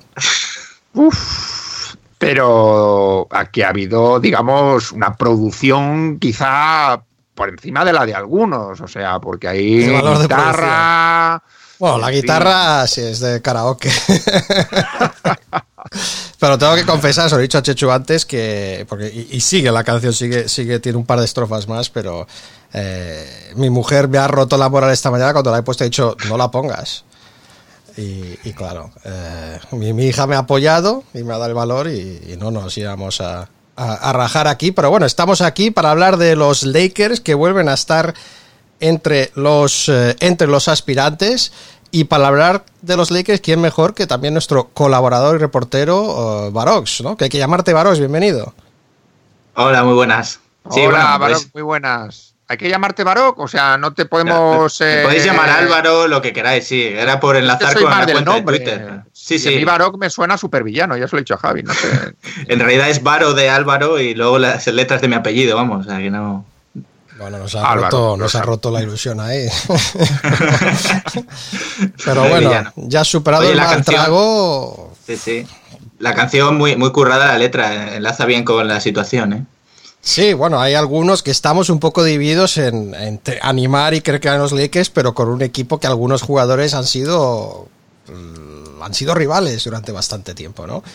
Pero, pero bueno, vamos a hablar un poco del, del, del pasado reciente de esta última temporada y vamos a hablar un poco de lo que te quedas en cuanto a positivo eh, o cualquier cosa. Si, si no hay positivo, pues, pues digamos lo más negativo que te llevas para adelante de esta última temporada, que fue desde luego dura a, a muchos efectos con los Lakers. eh, a pesar de ganar 37 partidos, que no son, no son tampoco muchos comparado con las esperanzas, vimos unos Lakers eh, llegadas hasta el verano, pues eso, pues eh, un, un equipo un poco deshecho, ¿no? Eh, ¿cómo, ¿Cómo lo viviste y, y- y si hubo algo en positivo? Hombre, yo lo llamaría, lo he pensado que decir, y, la ley de Murphy total. O sea, todo lo que pudo salir mal salió peor. Empezando por, bueno, lo único que salvo precisamente el tema del meme team y los veteranos, que tampoco hizo ninguno eh, nada raro. En plan, Lance se portó, Rondo, bueno, se lesionó, pero tampoco hizo ninguna así muy, bueno, la peleilla. Eh, ya- entre amigos. Eh, fue uno de los mejores, por ejemplo, con él me quedo. A mí me sorprendió para bien. Yo pensaba que, no, que no iba a dar tanto nivel. Y bueno, es que luego entre las lesiones, que menos mal que han cambiado de, de equipo físico, porque vamos, se, se lleva lesionando todas las promesas de los Lakers los últimos años, mínimo 30 partidos. Habían fichado al fisio de los estrellas, de las estrellas de Hollywood. Resulta que las estrellas de Hollywood no juegan al baloncesto profesional. Claro. Ese ajuste, ese ajuste por lo visto ha fallado. Pero creo que también Sí. era, también tenía experiencia con, eh, con Kobe, el anterior preparador, creo, pero esta, esta, esta mujer es, eh, no me acuerdo cómo se llama ahora mismo, pero es una una reputada, reputadísima eh, líder en su, en su terreno, ¿no? Ah, va a hacer falta. y nada, lo, lo único, a pesar de todo, la primer, primer cuarto de temporada o tercio de temporada no fue nada mal, ¿no? Si te acuerdas, iban, iban cuartos en Navidad. Y luego ya a partir de la lesión de LeBron y los problemas de, del no trade de Anthony Davis y Magic y Pelinka y todo esto. Sí, la verdad es Eh, que han pasado, han pasado muchas cosas ahora que lo, Ah. lo dices así, porque estamos hablando de, de un- de una temporada en la que el hombre de, ¿no? el hombre de hierro, eh, LeBron Sí. James, de alguna manera se mostró más mortal y preocupó a todos, digamos, si, si está, sabemos sí. que está, tiene muchos años y muchos kilómetros o millas, que estamos en Estados Unidos, y se le vio un poco más vulnerable a las lesiones que, que antaño. eh, cuando se iba, cuando estaba mal antaño, se iba una semanita a Miami y volvía, volvía a tope, ¿no? No sabemos qué tipo de entrenamientos y productos tomaba ahí, pero volvía a tope. En este caso no, no se dio y como dices tú, pues culminando, eh, pues culminando en ese eh, pues digamos, eh, giro hacia el infierno cuando salió todas las cosas del traspaso, del posible traspaso y negociaciones con Anthony Davis que involucraban a media plantilla y que terminó de romper al equipo, dio la impresión, ¿no? Sí, sí, es que, a ver, era un trade que había que intentar, obviamente, pero la forma de llevarlo públicamente fue horrible. Y, igual que el tema de la plantilla, el año pasado, pues eso, el, el problema que tenía que faltaba tiro, parecía que faltaba tiro, pero a ver, eh, que se iban a compensar con más playmakers, pero no, al final nada. Fue imposible. Yo pensaba que es verdad que teniendo a LeBron, a lo mejor algunos jugadores de los que habían tirado regular subirían la media, es lo que se decía, que a lo mejor Kuzma, no a lo no mejor solo que se Ingram. decía, sino que lo vamos a decir ahora otra vez, así que para este verano, así que sí, sí, Sí, hay que repetirlo. Pero bajaron. Los mejores Ya. tiradores de tres fueron Rondo y Lance, me parece. Al que menos a, a. Rondo le dan, sí, le dan varios metros cada vez que tira, Claro, claro. un 36% y sí, Caruso, 48%, pero con pocos Ah, tiros. bueno, Caruso. Eh, LeBron James, y como decíamos, 55 partidos. eh, muy duro eso. Y, y bueno, esas negociaciones que Hombre. salieron a la luz, filtradas por parte interesada, en este caso los Pelicans, y que acabaron de destrozar la, la frágil química del equipo. Y yo creo que también una temporada que no vimos tampoco a LeBron James eh, matarse No. por competir y por resu- resucitar este equipo. Yo creo que él vio que no tenían que no iban a poder salvar la temporada y se lo tomó más con filosofía que otra cosa en algún momento. Eso es, sí, desde la pedorreta aquella cuando le preguntaron que qué pensaba de, de cómo estaba configurada la plantilla o algo así, ya, yo creo que ahí bajó ya los brazos y no. y el tema este, por ejemplo, la falta de respeto de Kuzma, que si le empujó en una defensa para que fuese a cerrar, eh, este tipo de cosas, si él está metido en los partidos, no, no pasan. Lo que pasa es que ya, yo creo que a partir de su lesión volvió sin mucha, sin mucho querer forzar. Si hubiera sido playoffs, yo creo que sí que hubiera jugado hasta el final. Sí, sí, sí, si salen dos o tres cosas distintas, campeones seguro. Pero bueno, vamos, estamos, estamos en el verano. Yo creo que con eso empezamos el verano muy mal, ¿no? Con la, bueno, creo que, bueno, más bien fue el final de temporada, ¿no? Con la marcha de, de- de Magic en, en versión pública, dimitiendo en directo. Luego la marcha de Luke Walton, eh, la llegada de, de, pues de nuestro nuevo entrenador Frank Vogel, eh, la llegada de, de Kid, eh, y luego, y en el verano también, o sea, las, los grandes fichajes ¿no? que han ido llegando, sobre todo el primero, ese gran traspaso eh, de Anthony Davis. Así que vamos a hablar del verano, que nos ha hecho, Muy nos bien. ha traído bastante más ilusión, a pesar de tener que despedirnos de algunos jugadores que no sé tú, pero yo les tenía bastante cariño. Sí, sobre todo a mí el que más rabia me dio fue Ingram, que yo le veía mucho talento. Y además que fue el único que respondió cuando el tema de la presión por el, por el posible trade estaba ahí. Por ejemplo, Kuzma y Lonzo se encogieron un poco. Y sin embargo Ingram subió, subió el nivel. Y me dio pena también porque estaba medio con el problema este del trombo, no sé qué, que, llegó, que tenía Sí. Bramosla. Sí, bueno, Eh, las bajas esas, o sea, tuvieron la baja de Ingram, Hart y Lonzo para ese traspaso. Luego también se marcharon Sí. Mo Wagner a, a Washington porque tenían que hacer sitio para fichar jugadores. Y, y no pudieron renovar a Reggie Bullock ah, y no quisieron a Bonga y Muscala, ¿no? Yo creo que de esos Sí, sí. para mí... o sea, Todos, me- vamos. Sí, echo de menos, o sea, me hubiera gustado quedarme con, con algunos de esos jugadores. Lo que pasa es que, claro, eh, te consigues a Anthony Davis, algo te va a costar. Ingram y Lonzo me gustan más que, que Hart eh, y me si- sigo teniendo esperanzas en, en- en Lonzo. Y luego Reggie Bullock, me parece que hubiera sido un jugador muy útil para este equipo. Lo que pasa es que no le podían pagar lo que le ha pagado a los Knicks, ¿no? Porque es un buen tirador eh, que defiende y tal. Pero bueno, se ha marchado. ¿Tú a quién, a quién vas a echar más o menos de ese grupo? Ya has dicho más o menos que Ingram, ¿no? Tú de Hart y Lonzo Sí. no tanto. A mí es que Lonzo me da cosa también el tema de lesiones. Eh, No sé si cuántos partidos ha jugado, no lo he mirado exactamente, pero a mí me da la impresión de que se ha perdido muchos partidos con lesioncitas tontas. Y aparte le faltaba, por ejemplo, tiros libres. Entonces, Ha jugado solo Tiene mucho- 40 y- 47 partidos, sí. tiene mucho potencial, pero tiene muchas dudas. Y, eh, y los Lakers al fichar a LeBron eh, te, pones un, te pones una cuenta atrás. O sea, tienes que... Ese, ese cambio había que hacerlo. Problema quizá es poner a Pelinka en la situación de que si no hace el trade está, está fuera, porque los, los otros, o sea, los New Orleans Pelicans sabían perfectamente que le tenía, les tenía que dar todo. O sea, lo raro es que no les haya dado a Kuzma también, porque Bueno, estaba pero les vendido. dieron los dos extra pick swaps, ¿no? De, Sí, sí, aparte sí. de eso, o sea, yo creo que, que- que el paquete ya se han llevado suficiente, o sea, un Es poco brutal, más. está claro. Sí, un poco No, más no. y coge un resfriado el señor, el señor Pelinka. Y en cuanto a las altas, entonces vamos a empezar con esa Anthony Davis. O sea, ¿qué supone para ti la, la llegada de Anthony Davis? Para mí ya ves que me ha inspirado en parte, en bueno, negativamente, digamos, porque acabo haciendo esa canción, esa versión, pero, pero Anthony Davis, eh, le hemos visto un poco, nos hemos acostumbrado a los Pelicans, este último año fue muy negativo en cuanto a cómo intentó forzar su salida, aconsejado por Clutch Sports, eh, por, el- por su agente, ¿no? que salió pues básicamente diciendo que se quería ir.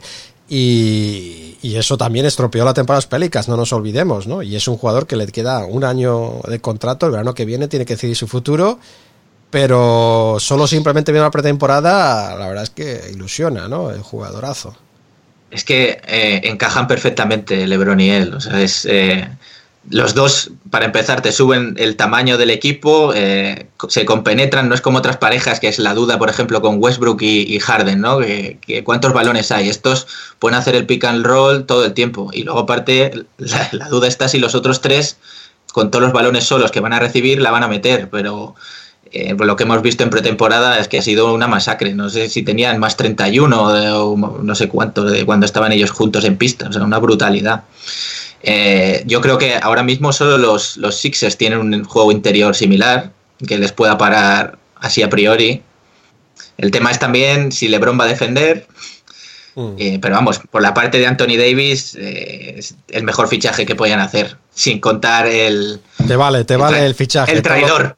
pero te valen los, los dos carros eh, blindados, los, Sí. las furgonetas blindadas llenas de dineros y activos y pick swaps eh, y elecciones del draft. Te vale Hombre, por, duele. por Anthony Davis. Duele, te encariñas con el jugador, es tantos años, pero si vas a por el anillo llega un momento que tienes que elegir. Es que la ventana de donde van a explotar Ingram y Lonzo, si es que explotan, todavía les quedan unos años. Entonces, mm, Vamos con el resto de fichajes entonces. Vamos a ver. Avery Bradley, Bradley, dos años, 9,8 millones. Eh, Dwayne Cook, eh, Quinn Cook, creo que es. No, es Dwayne Cook. Uy, me, estoy, me estoy Quinn Cook, Cook. creo. Quinn Cook, sí.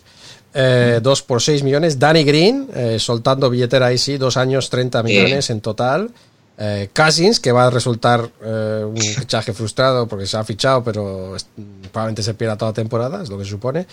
McGee renovado, dos, dos años, 8,2 millones. Cowell Pop renovado, dos años por 16,6 millones. Eh, Dudley, eh, un año, 2,6 millones. Caruso renovado, dos años, 5,5 millones. Y luego Troy Daniels, eh, Rondo también renovado, dos, dos años por 5,2 millones. La llegada de Howard. Eh, y bueno, esa renovación que hemos mencionado en las noticias de Kuzma. O sea que ha habido bastantes cambios, se han mantenido varios jugadores, pero ha habido bastante gente que ha llegado en unas noches de verano, digamos, eh, muy intensas en las que tenían que completar el equipo en cuanto se completó el traspaso eh, de Anthony Davis y llenar todas esas plazas. ¿Qué te quedas de estos, las renovaciones o los fichajes lo que quieras hablar? Hombre, yo creo que el primero nos falta hablar de, de el plan general, que era eh, juntar la tercera estrella, ¿no? que nos dio calabazas al final, en- de No forma me- un poco no acuerdo, rara. no me acuerdo de eso. Ah, como Javi ha borrado de su memoria. No, bueno, pero es que Estuvo eso- tantas noches en vela. No, pero, Pero yo creo que los estará de acuerdo Lakers conmigo que si ese traspaso se hace, tenemos. eh, se acaba, se se acaba. acaba. Los próximos tres años están hechos. Hombre, yo creo que sí, era demasiado. Ojalá se hubiera hecho, ¿no? Los Lakers tenían que aguantar hasta el final, está claro. Claro. Eh, es lo que tiene Chechu. Cuando juegas a ganar, pues a veces sale, sale cruz, como nos ha pasado a nosotros los últimos no sé cuántos años. Eh, sí, así que esa apuesta no salió.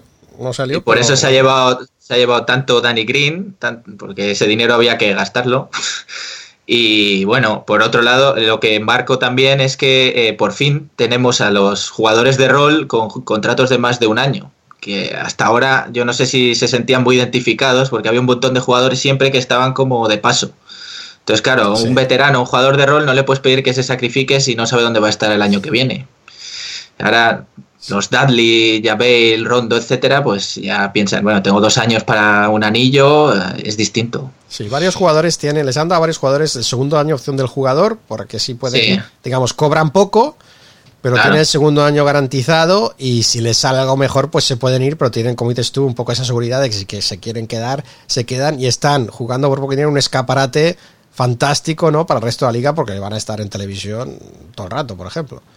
Claro, y una posibilidad de ganar anillo que, bueno, no, no sé si son los máximos aspirantes, pero en el top 8 o 10 que este año está tan abierto, desde luego que están. Luego ya dependerá de lesiones y tal. Y en cuanto, en cuanto a los fichajes uno por uno, pues eh, yo creo que han conseguido, para lo que había, han cerrado una plantilla muy equilibrada. Falta obviamente un base así tirador, lo que hay es un poco... A mí Bueno, Rondo me parece Cook- ya Cook cascado. como suplente es el Sí. que va, El otro- tiene buen tiro. El otro día lo hizo muy bien, desde luego. Eh, hay que ver si mantiene el nivel de ese- de- del amistoso del otro día, porque en los Warriors nunca tuvo mucho protagonismo, pero desde luego a mí es el que más me gusta ahora mismo para jugar ahí. Puede jugar eh, Avery Bradley un poco estilo Beverly en los Clippers, ¿no? De perro de presa sin, sin tocar mucho la bola. Y luego Caruso, que es como el preferido de todo el mundo, pero es verdad que eh, momentos clave, por ejemplo, en pretemporada hemos visto que con el balón ha fallado un poquito. Perdón, ¿has bien. momentos claves y pretemporada en la misma frase? De los partidos me refería, de los partidos. A ver, siempre que ha jugado ha dado más o menos el nivel, pero no puede ser el base titular o, o el segundo base de un contender. creo. ¿Pero por qué? Porque parece un... Parece que tiene 50 años.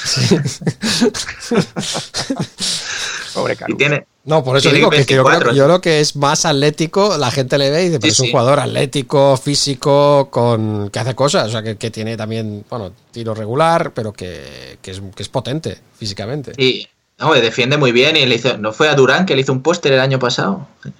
A- creo que fue contra los Warriors que hizo, hizo, hizo una liup ya en los partidos de la basura Sí. que te estarías. hizo una liup eh, a pase de Lebron muy bonito. Pero vamos. Entonces, Obviamente bueno, te no- queda, te, te gusta, dices Cook, eh, Sí. y Bradley, eh, Danny Green, que es un jugador que te va a aportar Sí, eh, experiencia, veteranía, que las mete solos, que te crea espacios, que es buen es. Eh, bueno, Eso es- ya le vimos el año pasado, ¿no? Cowell Pope no sabemos demasiado, o sea, yo creo que, que no, Se ha no se puede contar con él demasiado, ¿no? Se ha estancado Caldwell Pope, sí. Y el fichaje Eh, de Howard seguro que Chechu quiere saber qué te parece. Pues me parecía peor de lo que me está pareciendo en pretemporada. No, no por el nivel en sí, sino porque se le ve serio, se le ve que parece que quiere demostrar que ha aprendido, ¿no? Más maduro.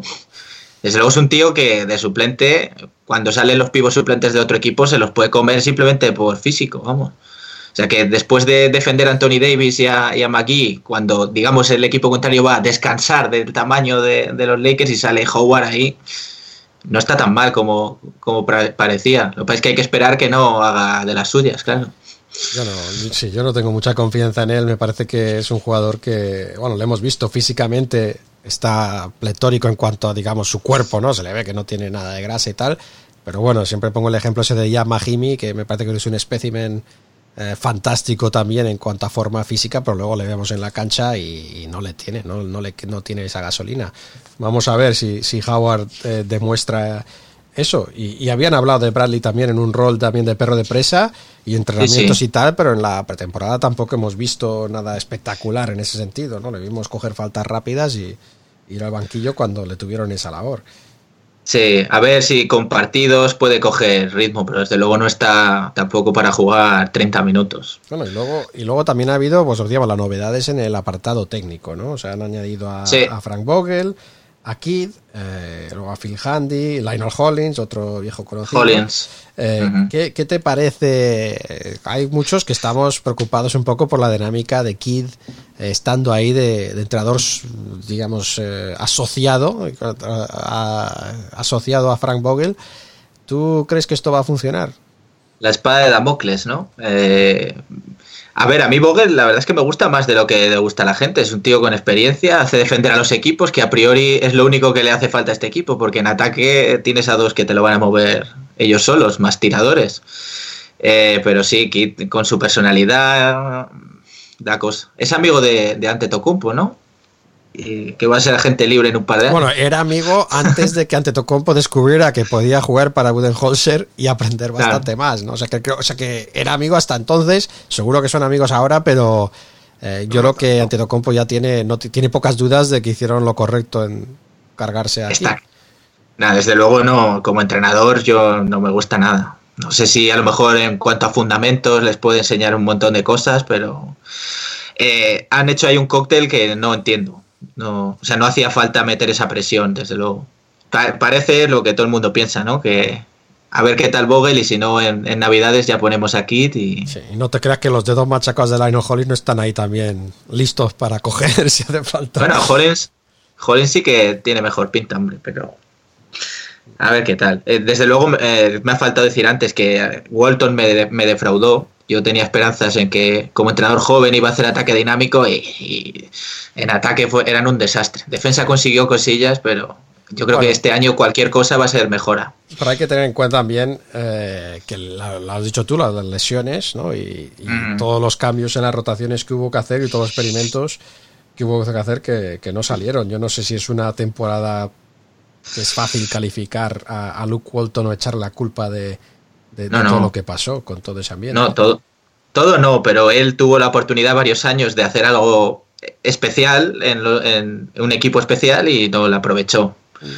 No, no le quiero echar toda la culpa, pero que me parece bien que hayan prescindido de él, vaya. Que me ha faltado comentarlo antes. Y en Vogel, como, como decíamos, espero que, sobre todo en defensa, les, les ayude a dar ese paso de competitividad que llevaban sin tener unos años.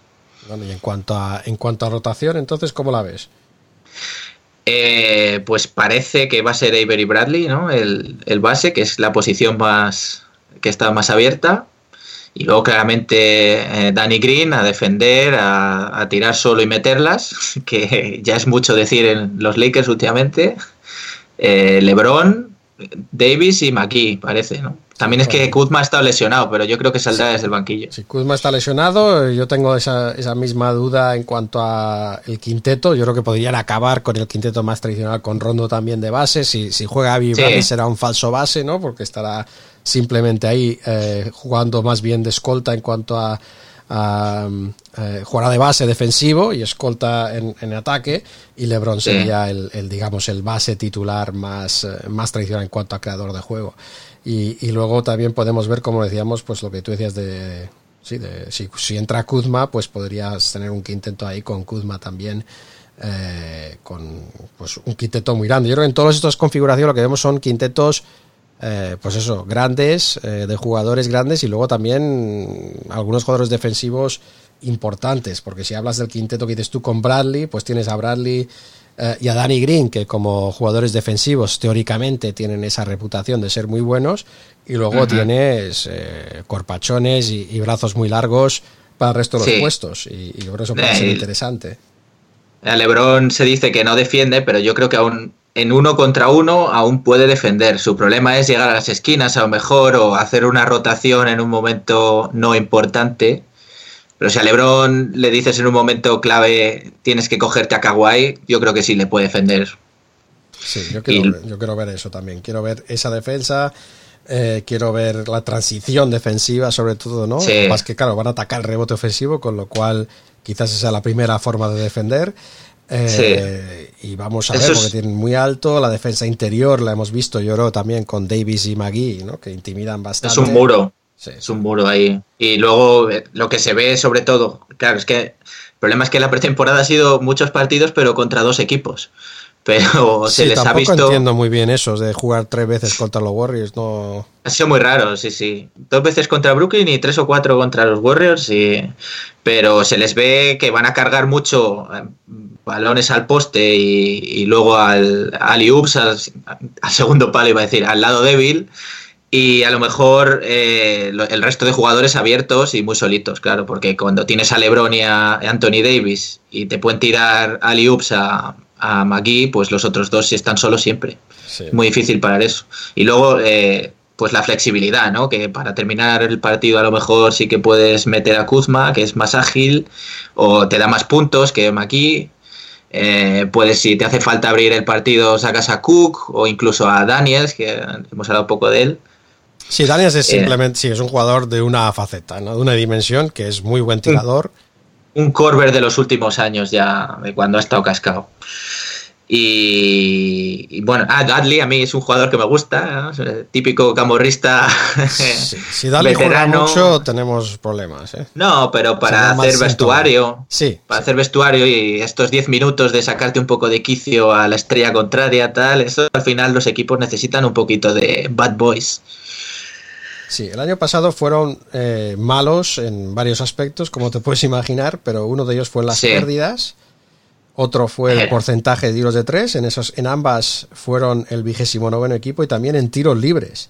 El tiro Eh, libre es eh, horrible. La defensa fue mejor que el rating ofensivo. Vamos a ver, con estos fichajes, eh, yo creo que las pérdidas no están del todo solucionadas, aunque tienen menos, más veteranos, menos juventud, que es un buen sitio Ah. para empezar, para cortar las pérdidas. El tiro de tres, yo creo que con Danny Green eh, y Sí. incluso el mismo, el, el mismo Avery Bradley, creo que pueden eh, ir eh, mejorando y con más espacio que va a crear Davis eh, para poder Eso es. Eh, y yo creo que todas esas cosas deberían ayudar el rating ofensivo. Luego los tiros libres, pues hay que, hay que darlo un poco mejor, ¿no? No, puede ser vergonzoso. Y la otra cosa es que ya va muy poco al tiro libre, ¿no? Fueron vigésimo quintos en, en, en tiros libres, eh, digamos, eh, en el ratio de, de tiros libres intentados por tiro de campo. eh, con lo cual son cosas que, que tienen que hacer, ¿no? Entonces llegamos a las claves. Llegamos a las claves de la temporada y vamos a ir, y siento voy un poco más rápido, pero porque te quedan dos, más- dos equipos más, vamos a hacer cuatro equipos hoy. Eh, ¿Qué claves tienes tú para que este equipo, eh, qué tiene que pasar para que este equipo sea el aspirante al título que queremos que sean los aficionados de los Lakers? Pues bueno, supongo que todos los equipos te dirán la salud. En, este, caso, número uno y dos. La salud. Es que el problema, el problema grande de este equipo es que como se pierdan un partido a la vez, LeBron y Anthony Davis, eh, es un solar. O sea, no sé quién. Bueno, Kuzma puede meter puntos, pero eh, dudaría de que ganen a los Charlotte. Sí, pero si Curry y Draymond Green se pierden un partido esta temporada, también va a pasar. lo Claro, claro, claro. Que es, lo que pasa es que la gente habla de que van a descansar y yo espero que eh, al menos con cuidado, que tampoco descansen tanto. Sí. Que descansen en el campo, que LeBron lo sabe hacer. Y luego, pues como siempre, el tiro de fuera, que yo creo que esta vez eh, está mejor pensada la plantilla para ello. Son tiradores más seguros y, y es que las defensas contrarias van a, van a cerrarse. O sea que va a haber hueco seguro. Y por último, Kuzma, yo diría que es eh, la clave es que dé el pasito, no tanto como estrella, a mí me gustaría que se convirtiera en una especie de, a lo mejor es mucho decir, ¿no? Pero de, de Lou, el de, el de los Clippers, ¿cómo se llama? Lou Williams. Williams. Sí, poco anotador, que sepa mover a los suplentes y que lleve el peso. Es mucho decir, pero que... Bueno, se- sí, eh, Lu, Lu es más creador, eh, Kuzma es más finalizador en cuanto a que llega al balón y sabe cómo, digamos, conseguir tirar, pero yo creo que es más... eh, sí, eh, Sí. luego Lu Williams está muy por encima de él ahora mismo, pero me refiero a que el estilo son los dos anotadores, pero de, de distintas maneras. Sí, a lo mejor de abarcar un poquito más eh, dirección también. Si él quiere ser la estrella que quiere ser, eh, necesita también saber asistir, no solo tirárselas. Es que el problema de aprender de Kobe tan pronto es que te saltas pasos en la, en la formación. Pero, vamos, para mí es la clave que, que Kuzma sea, no sé si la tercera o la cuarta pata, pero que, Sí. que sea fiable. Eso es una de los- las cosas que me preocupan los equipos. Podemos mirar el equipo, tiene más jugadores, digamos, que están, eh, digamos, mejorando, ¿no? ¿Estás mejorando o estás empeorando, ¿no? Y en este caso, jugadores que estén mejorando todavía en su carrera simplemente es Anthony Davis y Kuzma, ¿no? Los demás están, digamos, o, eh, a pu- o- o bajando o a punto de bajar sus contribuciones y creo que eso, Sí. pues eso suele crear peligro, ¿no? Y eso me preocupa, pero bueno, Anthony Davis es uno de ellos y Anthony Davis se habla de él como posible candidato al MVP por encima de LeBron. ¿Qué te parece eso? Sí, yo creo que si, el- si hay un candidato al MVP en los Lakers tiene que ser Davis, porque LeBron además tiene toda la pinta de que lo han hablado, que le va, va a dar un poquito de pasito a un lado para que Davis sea la estrella.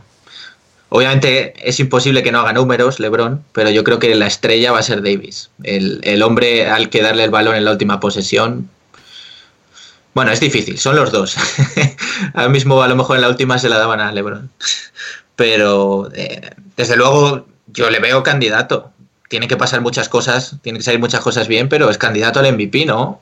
Sí, Checho, ¿tú qué crees? ¿Cómo, cómo ves esta, este, este verano de los Lakers? Veo ahí a los dos ahí Elegidos. frotando las manos, un poquito también eh, guardando la ropa. Que es que si, le- si- si- si le- eh, lo que comentaba Javi, ¿no? Si se lesiona LeBron Anthony Davis, bueno, es que si se lesionan Westbrook y Harden, o Paul George y Kawhi Leonard, o Antetokounmpo y Chris Middleton, o, o, o sea, quitar de cada eh, franquicia los dos mejores jugadores y evidentemente hay un problema. Bueno, ya si quitar de Charlotte a Rosier y a algún otro, pues mismo ni se presentan.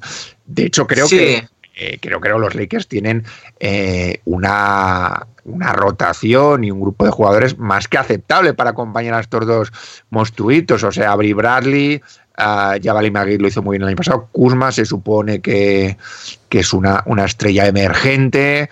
En fin, tienen cosas.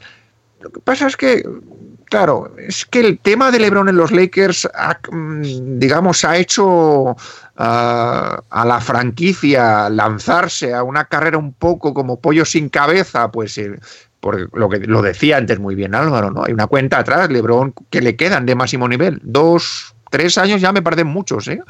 Eh, no hay muchas oportunidades y hay que aprovecharlas. Pero, Flau, si te fijas, en estos años de abstinencia de los Lakers, en los que Javi ha estado penando, porque hay que decir que desde que empezamos el programa, Javi ha estado penando, incluso cuando se las prometía más felices eh, aquel verano. No quiero hablar del verano de Nash y Howard, por favor. a un Gasol que disfrute porque es, es un año para disfrutar, porque a- creo que a Pablo le queda un año y tal, con Nash, con Howard y demás.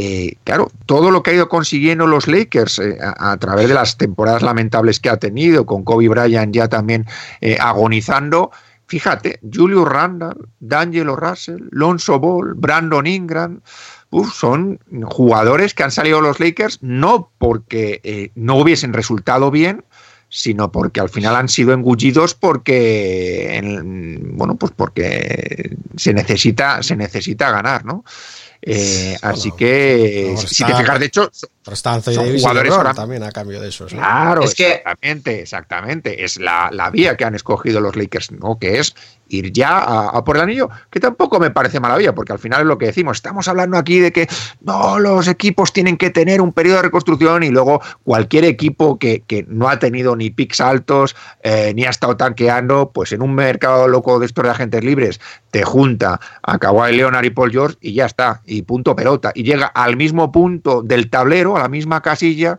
que el que ha estado años y años acumulando como Filadelfia. O sea, quiero decir, ahora mismo los Sixers y los Clippers se encuentran en el mismo punto eh, de cara Sí. a esta temporada. Eh, los aficionados de los Sixers dirán, pero gracias a que nosotros hemos estado ahí tal y cual.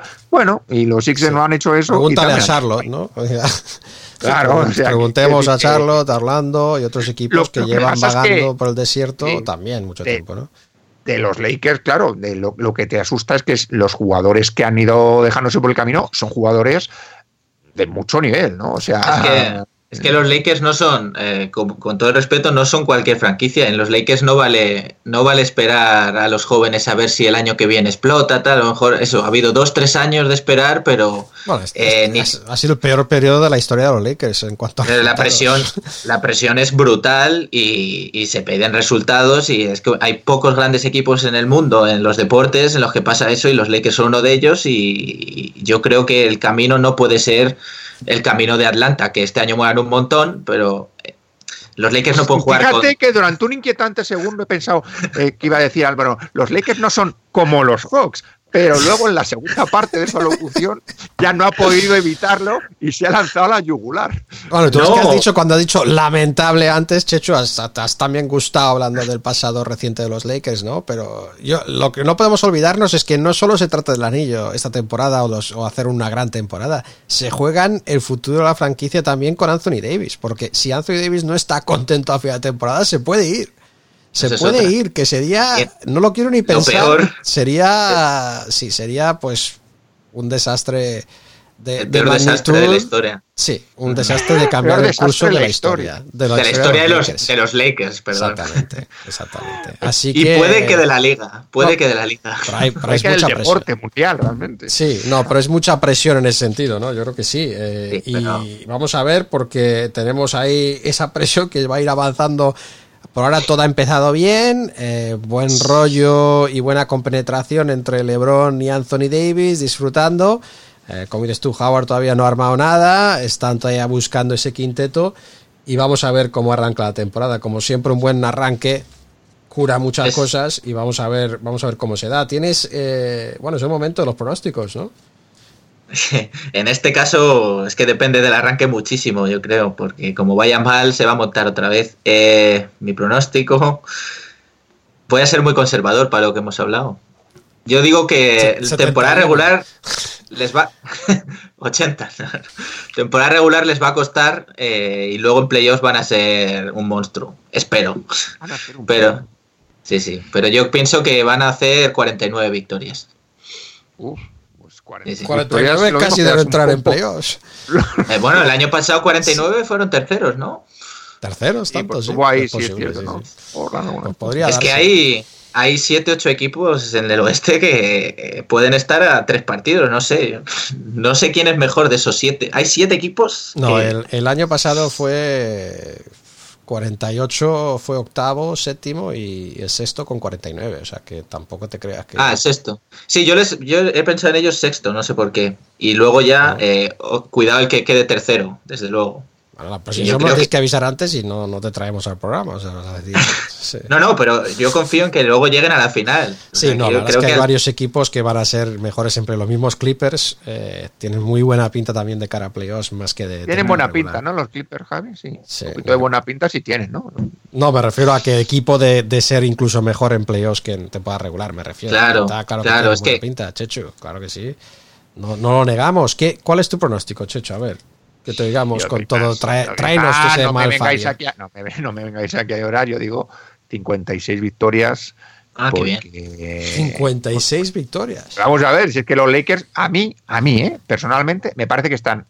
eh, decía Javi antes que están por encima de los Clippers en cuanto a eh, favoritismo para el anillo. No, no, no es Creo, así, ¿eh? No es así. Los Clippers son el favorito número uno. Ahora mismo. Sí, en las, en las apuestas, sí, ¿no? Sí, Creo que no- en las apuestas encima, serán los Clippers el número uno. Y creo que influye mucho en eso que tenemos todos la memoria de los playoffs de Kawhi Leonard, que, que hizo una cosa que yo no sé si va a poder repetir. Es decir, esto estuvo en un estado de trance prácticamente. A mí me parece que los Lakers están al mismo nivel que los Clippers en cuanto a favoritismo. Sí, muy- muy Paul. George, para empezar, ya se pierde lo- las dos primeras semanas. Vamos a, a ver cómo arrancan los Clippers. Y los Clippers también han perdido muchas piezas para conseguir a, eh, a Paul George. Así que, bueno, pues sí, tiene un equipazo y los Lakers también tienen un equipazo. A mí me parece los Lakers ahora mismo favorito como el que más. Eh, el que más, pues los Lakers eh, están a ese. O sea, que decir que. que O sea, que quizás el anillo que fuera 17. Sí, sí, sí, sí. O sea, bueno, no, no es que yo me hubiese, me fuese a alegrar eh, especialmente, pero. Hombre, Chechu, si Eh, gana el anillo.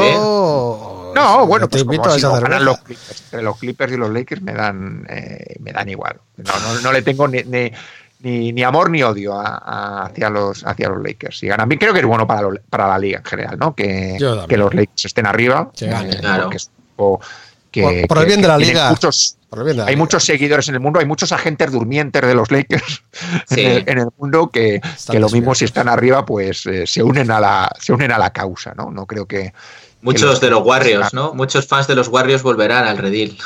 bueno, no lo sé, no lo sé, eso ya quizás No, no, no, eh, eh, Barox, no te, no te crezcas demasiado, no, no busques No, no. más enemigos que ya tenemos bastantes, ¿eh? que por eso salió Ah, todos los me- Pelicans, por eso salió todo eso. Sí, son mi segundo equipo, los Warriors, pero que hay mucha gente que en California se cambia de equipo, hombre.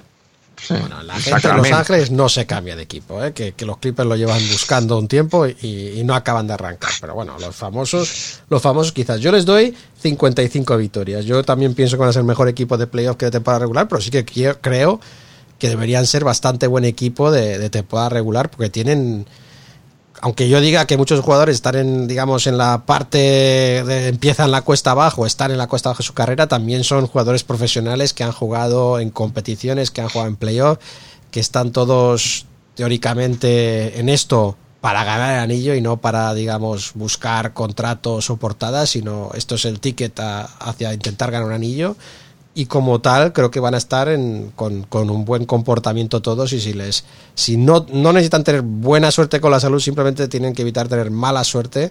Eh, si evitan la mala suerte o la desgracia este equipo debería ser eh, muy competitivo y poder hacer cosas en playoff sobre todo que funcione ese tiro exterior con esos gigantes que tenemos eh, de, de jugadores interiores, pues creo que puede, que puede funcionar el tema. Como decía, tengo un poco de miedo a la defensa en transición y todas esas cosas, pero bueno, veremos, veremos cómo encaja, eh, digamos, después de los primeros 10 partidos. Creo que tendremos una buena, un buen margen para poder opinar.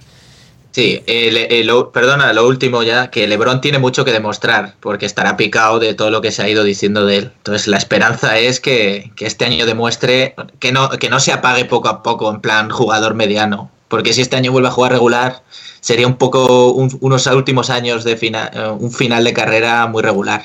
Yo creo que va a demostrar que todavía es de los mejores y no el mejor. Bueno, eh, pues la gente que te quiera seguir, ¿por dónde te puede seguir? Eh, sí, en Twitter, eh, Barox- as- Baro de Álvaro y GS. Bueno, ¿y, y tu comida favorita? Eh, pues fíjate que eh, estoy un poco entre tres aguas ahora con que vivo fuera de España y mi mujer es de otro país también, pero voy a decir la mía de España, la que hacía eh, en mi familia lo llaman el plato de tía Emi, es una especie de musaca con un nivel de patatas con tomate y espinacas con bechamel por encima. Ración de NBA. Solo ingredientes genuinos. Mira, solo con lo que nos has dicho para introducir el plato nos da para un podcast entero. O sea, Sí, sí, de comida, de comida no, de da para otro comida no, podcast. has hablado de eso, mujer extranjera, vivir fuera, la tía Sí, sí. Emi, o sea, da para casi un libro. O sea que no, no vamos a poder llegar hoy porque tenemos cuatro seriales que completar, nos quedan dos.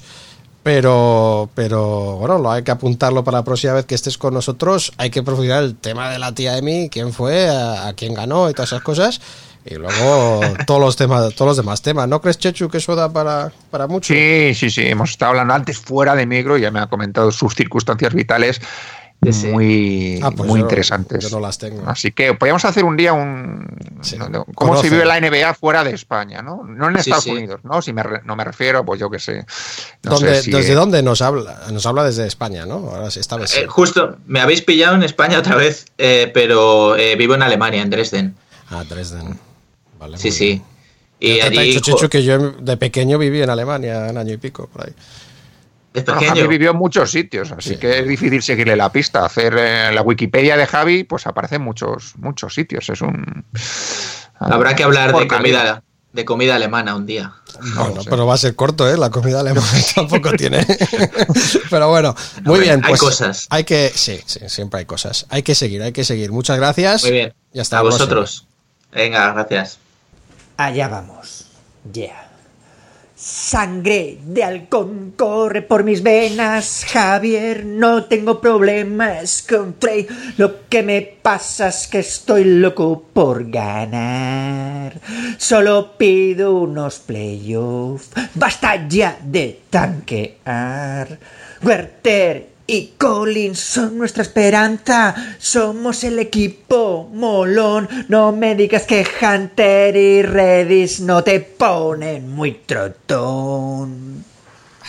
Ay, Chechu, y te pasa lo que a mí, que cuando pongo la música me da vergüenza mirar eh, a la cámara por Skype y veros, ¿no? Porque es, es algo de... Yo creo que, que mereces un aplauso por esa valentía capela, pero también da un poco de vergüenza, ¿no? Sí, sí, sí, totalmente. Yo creo O que bastante sí. El podcast, so- el, el podcast sobrevive a, a esto, pues estamos blindados para, para todo. Bueno, mm, aquí estamos. La verdad es que mucha gente estaba pendiente del serial de Atlanta. Se ha colado un poquito por la puerta atrás, Javi, porque está aquí en esta, ya decimos, en este día con cuatro seriales. Hombre, Al final está- hemos Chechu tenido... sigue, sigue a 33 anillos de historia y, y va antes de 5 anillos, así que yo creo que, que bastante haces. Bueno, y antes hemos tenido a los Celtics que tienen cuántos anillos. No, no, no, eran 33 entre Ah, Lakers perdón, y entre los Celtics, entre los tres, 33. entre los dos, perdón, y, luego 5 de los Spurs. Sí, lo hemos dicho, pero bueno, este es un equipo que es el equipo, pues, contra cuñados, Es, ¿no? es Eh, cool, es el equipo cool. El equipo cool, es el equipo que hay que seguir, es el equipo de los entendidillos, ¿no? El mejor, el mejor grupo joven, ¿no? El mejor core, ¿no? Bueno, core- mejor es- son los Pelicans ahora mismo, según la encuesta de General Managers, pero sí, es uno de los Yo equipos creo, que, jóvenes. yo creo que este es un, un par- porque todavía el de los el de los Pelicans yo creo que son jugadores más contrastados porque ya han jugado, ¿no? Pues tienes ahí a los Lonzo Ball, Brandon Ingram, luego tienes a Zion Williamson. Los de aquí son todo O promesas, sea, ¿no? son todos Son- igual de jóvenes, pero sin contrastar, y eso les hace mejores. No, bueno, vamos a empezar por el principio. También agradecer a la gente que se ha prestado para, para ayudarme en el, en el serial. Lo que pasa es que meter hoy a cuatro invitados hubiese sido un poco madness. Decir que la temporada pasada se presentaba bastante oscura y yo me preguntaba en qué momento iba a dejar de ver al equipo y la verdad es que la aguanté prácticamente todo el año. Eh, mucho mejor que el año anterior. Eh, yo creo que el, el- el equipo compitió, bueno, pues lo que tenía que competir, dada la, la plantilla que tenía. Eh, nos quedamos con 29 victorias, que bueno, pues, eh, pues por delante, muy por delante, por ejemplo, de Chicago, eh, muy por delante de Cleveland, muy por delante de Nueva York y casi a la par que Washington. Así que bueno, pues eh, yo creo que, que más que decente, ¿no? Además, ten en cuenta que más allá del desguace que habíamos sufrido en cuanto a plantilla, eh, se estrenaba un nuevo entrenador, que es Joy Pills, Joy Pills, y, y yo creo Lloyd, que el- dilo- sobre dilo, todo Lloyd. Lloyd, Lloyd Pierce. Sobre todo la temporada eh, fue marcándose al ritmo de, de Trey Young, que es un jugador que si te, si te acuerdas empezó eh, pues muy frío, eh, muy frío en cuanto a sobre todo coger su ritmo en el tiro. No sé si te acuerdas una eh, estadística que traje yo aquí.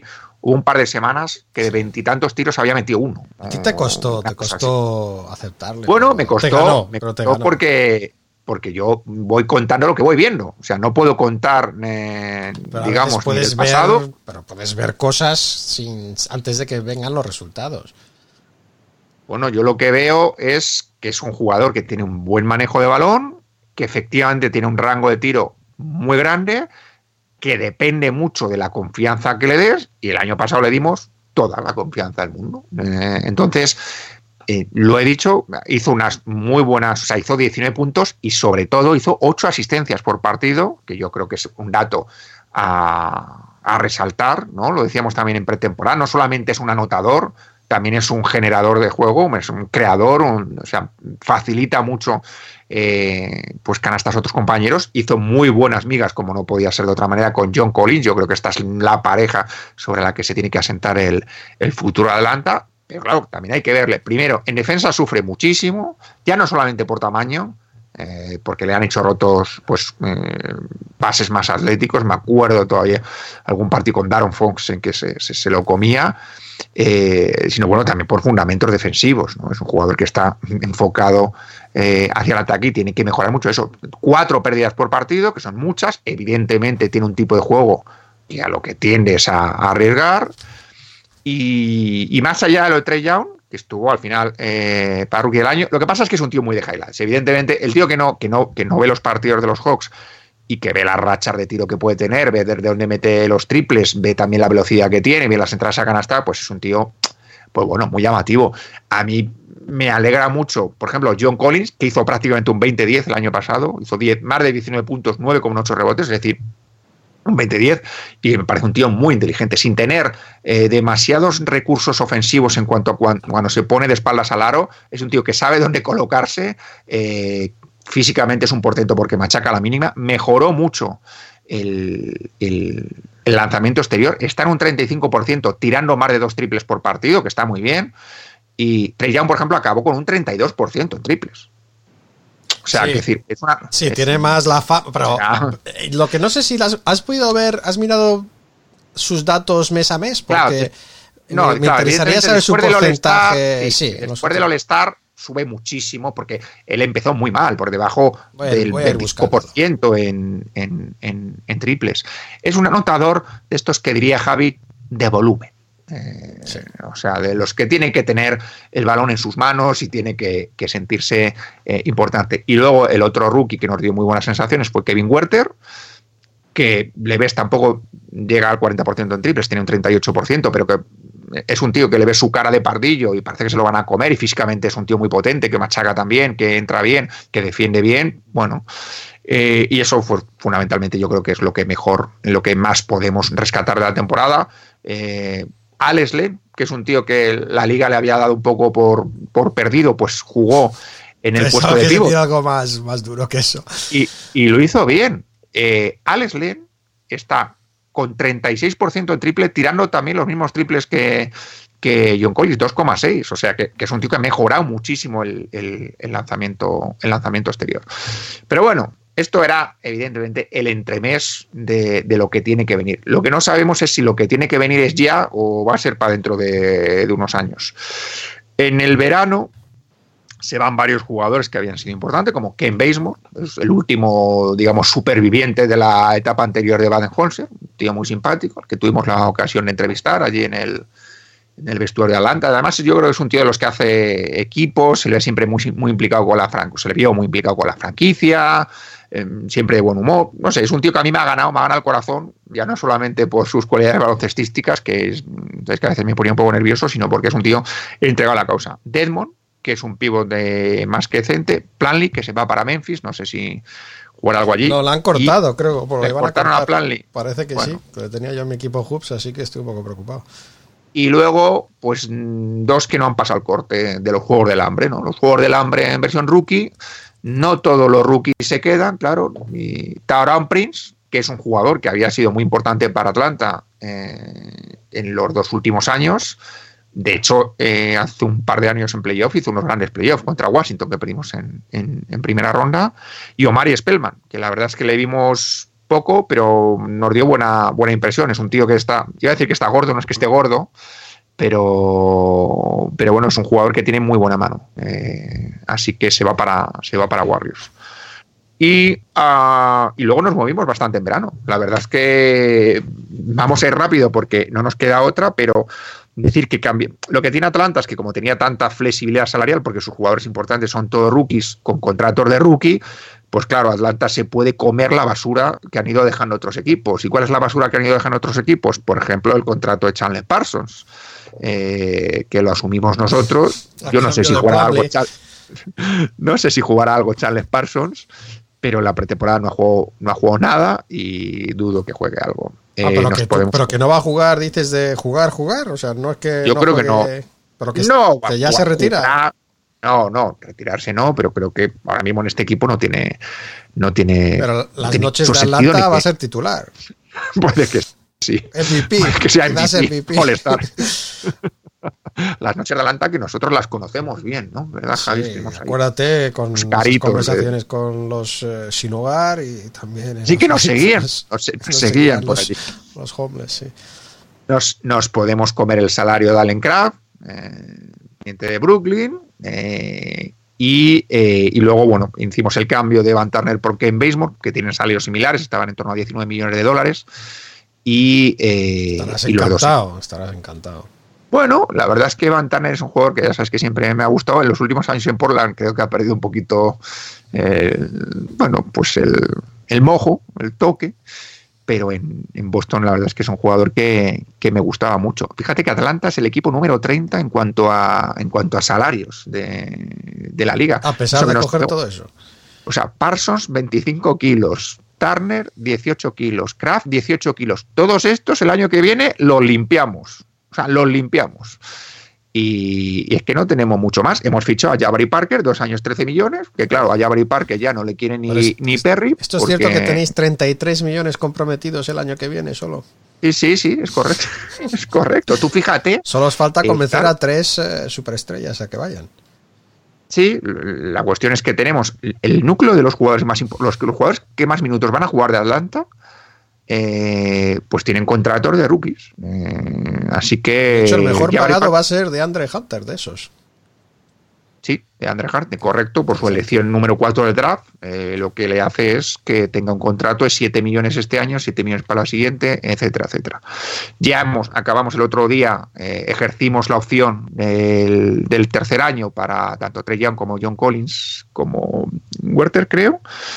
Y, bueno, con- convencimos a Vince Carter, o bueno, para que no sé si se va a quedar, va a ser este su último año, pero yo creo que es- eso es muy bueno para la franquicia, yo creo muy bueno para el para la imagen de la franquicia y luego, sobre todo, eh, los rookies, ¿no?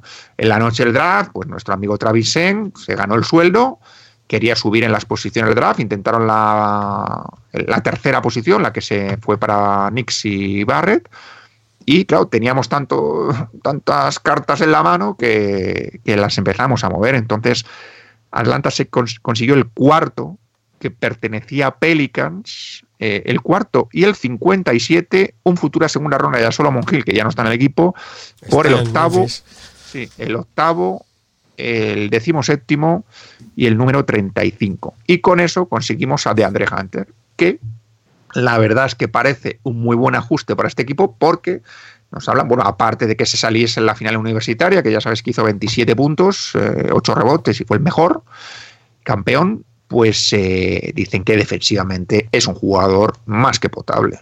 Y luego resulta que el amigo Can Redis, que todos los expertos en baloncesto universitario, encabezados por nuestro Gonzalo, hablan de él maravillas, eh, cae hasta el puesto 10. Eh, Para con lo cual, asegurarte pues que no sea un Evan Turner de la vida, ¿eh?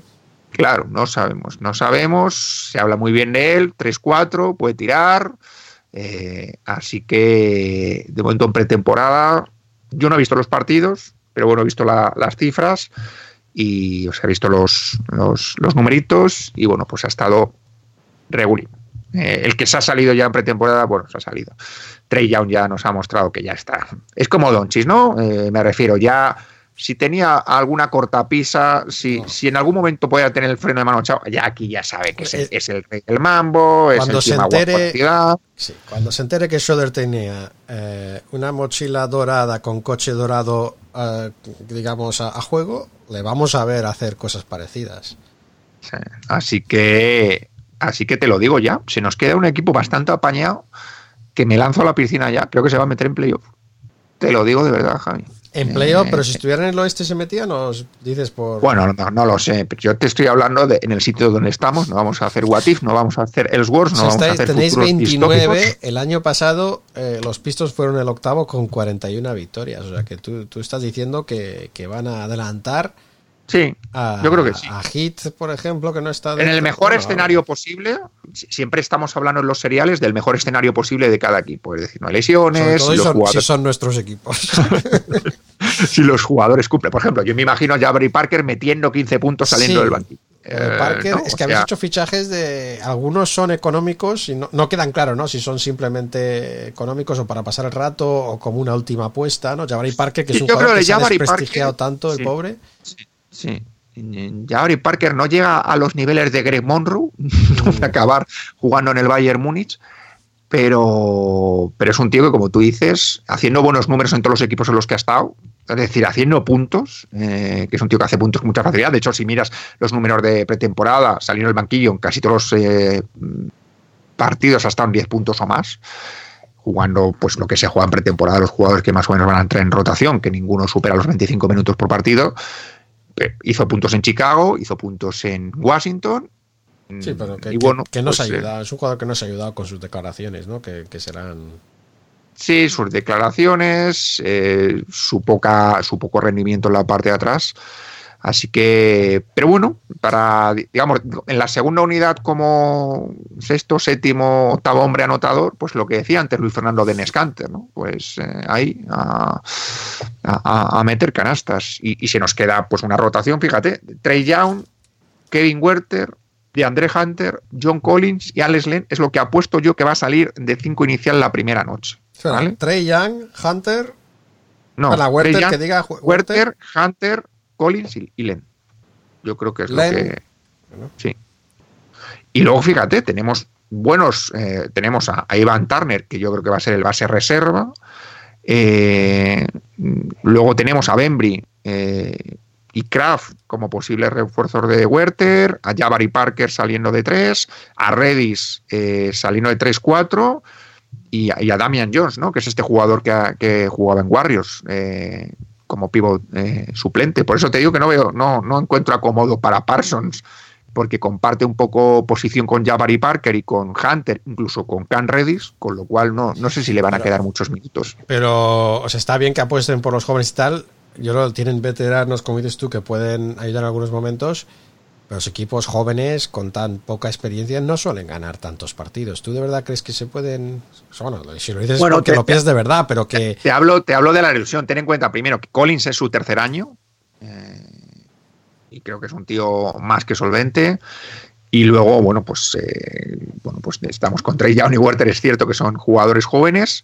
Hunter. Pero creo que Juan, creo que Juan sin presión, creo que les da igual eh, ganar o perder. Por eso siempre te digo que yo pongo estas estadísticas de Collins, de Young, un poco.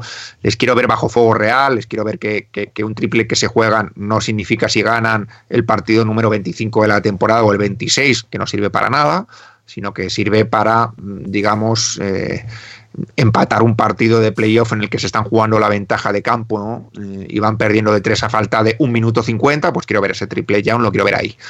Eh, ¿Vale? Que es un poco lo que hemos visto ta- también. en- estábamos hablando an- antes de Pascal Siakam. Yo creo que Pascal Siakam, los- lo- la pasta que le dan es porque hace esos números, pero sobre todo porque en playoff responde. Eh, y Tatún, esas expectativas que habíamos creado, es porque había hecho una liga regular, regular o buena, y, en playoff se sale. O sea, quiere decir que al final, eh, eso, digamos, la categoría de los jugadores se mide por los números que hacen en esos momentos. Ah, así que eh, quiero ver eh, a esos momentos. No los vamos a ver el, el año que viene, porque creo que van a seguir jugando sin presión. ¿eh? O sea, creo quiero decir que les va a dar igual un poco entrar en playoff que no. O sea, les da igual, a- les va a dar igual hacer 42 que 34 victorias. Pero es cierto que se presenta un, pa- un panorama ilusionante por lo que tú dices. Es que el año que viene podemos fichar a quien queramos. Hay que, eh, hay que Bueno, convencer. el jugador tiene que querer ir, Chechu, que es parte importante de esto. de ¿Sabes, esto. sabes qué pasa? Que, que al final en- estamos viendo que los jugadores quieren ir, yo juego, pero si viene mi amigo conmigo. O sea, Irving y Durant fichan a la vez por Brooklyn, este Kawhi George y Kawhi fichan a la vez por los Clippers porque mm, Kawhi yo voy, pero si va por George, es decir, yo creo que no es tanto la franquicia como que a quién, a quién me va a acompañar en este viaje, ¿no? Es decir, tú imagínate pues al, al grupo joven este que tienen los los, eh, los Hawks acompañados de un par de eh, superestrellas. Dime Eso un también es nombre, dime un peligroso. nombre, permítete soñar. No sé cuáles son los agentes libres el, el año que viene, eh, es decir, el, el Anthony listado de agentes Davis nos abandona, que me rompería el corazón y se va. Kawhi Leonard también tenía opción de él para irse No, el primer año o era el no, segundo año? Era el segundo año. Kawhi Leonard, ¿no? Eh, eh, habría que ver quiénes son los, los agentes libres, pero segundo año. vamos, a nivel salarial eh, podemos mm, hacer un poco lo que queramos. Lo que pasa es que a veces es difícil encontrar el equilibrio entre el desarrollo de los jóvenes que, te han, que han estado jugando no con el equipo en los últimos años y la incorporación a ese tren ya de un tío contrastado, all-star, que quiere ser la estrella del equipo, porque claro, dices, tienes a Trey Young y tienes a Collins, que son buenísimos, y les incorporas a dos superestrellas, y entonces ¿qué? Trey Young, ¿qué va a ser? Mm, ¿Especialista? ¿La tercera Les vendría espada? muy bien la vuelta de Al Horford, ¿no? En plan. eh, Sí. veterano que sabe ganar, que no les va a robar tiros. Como Luolden. No, No, bueno, Waltek, no, está- no me compares, Waltek lleva tres años retirado prácticamente. Sin tiene contrato, tiene contrato de cuatro años, ¿no? Cuatro años es creo que lo que firmó Horford, tres o cuatro años, pero, pero bueno. Así que bueno, pues todo el futuro, el futuro nos pertenece, Javi. Pero ya digo que la gente está aquí muy loca. Trevisen es Dios y estos jugadores son la hostia. Y ya te digo que Eh, que Chechu, verlos. Chechu, que estamos aquí, que no me digas barbaridades, no digas palabrotas. Chechu. Perdón. Tenemos un rating que de clean, que significa limpio. Queremos mantenerlo. Perdón. Así que, así que bueno, pues eh, eso es el, el, el serial Atlanta y yo te voy a decir, venga, te voy a decir 41 victorias para dejarlos justo en el 50%. Eh, Javi, así de ilusión. Fíjate que en pretemporada de cinco partidos hemos ganado uno. Eh, pero, pero bueno, si hubiesen salido bien las cosas, hubiésemos dicho la pretemporada no sirve para nada, así que ¿por qué no vamos a utilizar esa misma regla? Las cosas no salen bien, ¿no? 41 y playoffs. Vale. Sí, sí, 41 y séptimos o octavos, sí, sí. Bueno, pues muy bien. 41 está bien. Yo les voy a dar 34, que son Está bien, muy mal. una buena progresión, cinco partidos más. Cinco partidos no es una gran progresión, Creo que te has mostrado progresión. excesivamente conservador. Tengo que bajar a 33. estás diciendo. Creo que tienes que, apor- tienes que apostar. Ah, bueno, que que como, yo ya tú, lo vi. como tú has dado 56 a los Lakers, yo tengo que cogerte una aquí. Yo ya lo vi, tienes que decir, yo ya lo vi. No, no, yo creo que los jugadores. eh, no, yo, yo veo futuro, eh, me gusta el núcleo, eh, pero muy pocas veces equipos tan jóvenes pueden ganar mucho. Y, y yo creo que el, No último que me acuerdo yo- así fue Oklahoma City. Y, y entraron de puntillas en los playoffs en su día. Y no creo que estemos hablando de Kevin Durant y Russell Westbrook cuando hablamos de, Trey Young y John Collins, con, con todos los perdones, Chechu, pero me parece que no es que no es Kevin Durant, James Harden y bueno, si estaba James Harden y, y Westbrook. Así que así que 34 me parece, ¿qué he dicho? 33 o 34? 34 me parece más que justo en este caso. Muy bien. ¿Tengo que decir una comida, Javi? ¿O esto no lo saltamos cuando hablamos nosotros? No, no lo Bueno, saltamos, si ¿no? Como, pues, no. quieres, tú Es que, ¿sabes qué pasa? Que hoy vengo con, con ganas porque hoy, hoy ha sido el cumpleaños de mi madre. Eh, bueno, y, hemos, de nuestra parte, de todos Sí. los relacioneros. y hemos comido fuera, eh, toda la familia, eh, cuñados incluidos, hay que decirlo. Ah. Y no, no, no es algo que haya cocinado mi madre, que mi madre no es, no es, de- no es cocinilla para nada, pero no, hemos pedido mi mujer y yo un arroz con bogavante para dos, Oh. que yo he arañado hasta el último grano. Venía el camarero, lo voy a digo, no, no se lleve usted nada mm, de aquí, por Dios. Eh, o sea, me tendrá que arrancar las manos. Arroz con Es que, bogavante. eh, muy bueno, muy bueno. sí. Es que muy bueno, muy bueno. Ración de NBA. Solo ingredientes genuinos. Muy bien, Chechu, pues nos queda nos queda un cereal. Nos queda un cereal. Nos queda un Pues, todavía. Así que y vamos. No es, y no es moco de pavo. Vamos allá.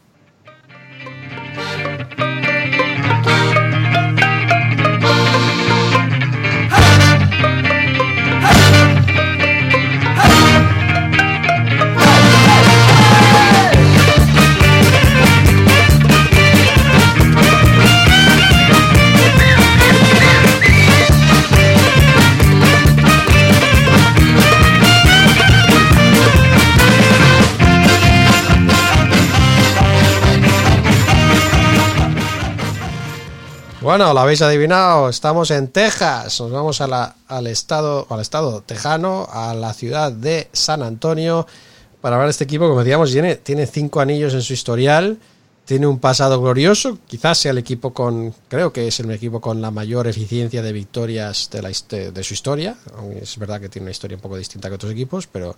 eh, Creo, leí yo en la, en la guía imprescindible de Andrés Monge que en, en el periodo de Popovich, eh, no, no sé si era, eh, era el equipo que más victorias había ganado de toda la NBA, pero con 200 victorias de, diferen- de diferencia sobre el siguiente, porque claro, hay, hay- equipos en que el han periodo tenido... de Popovich.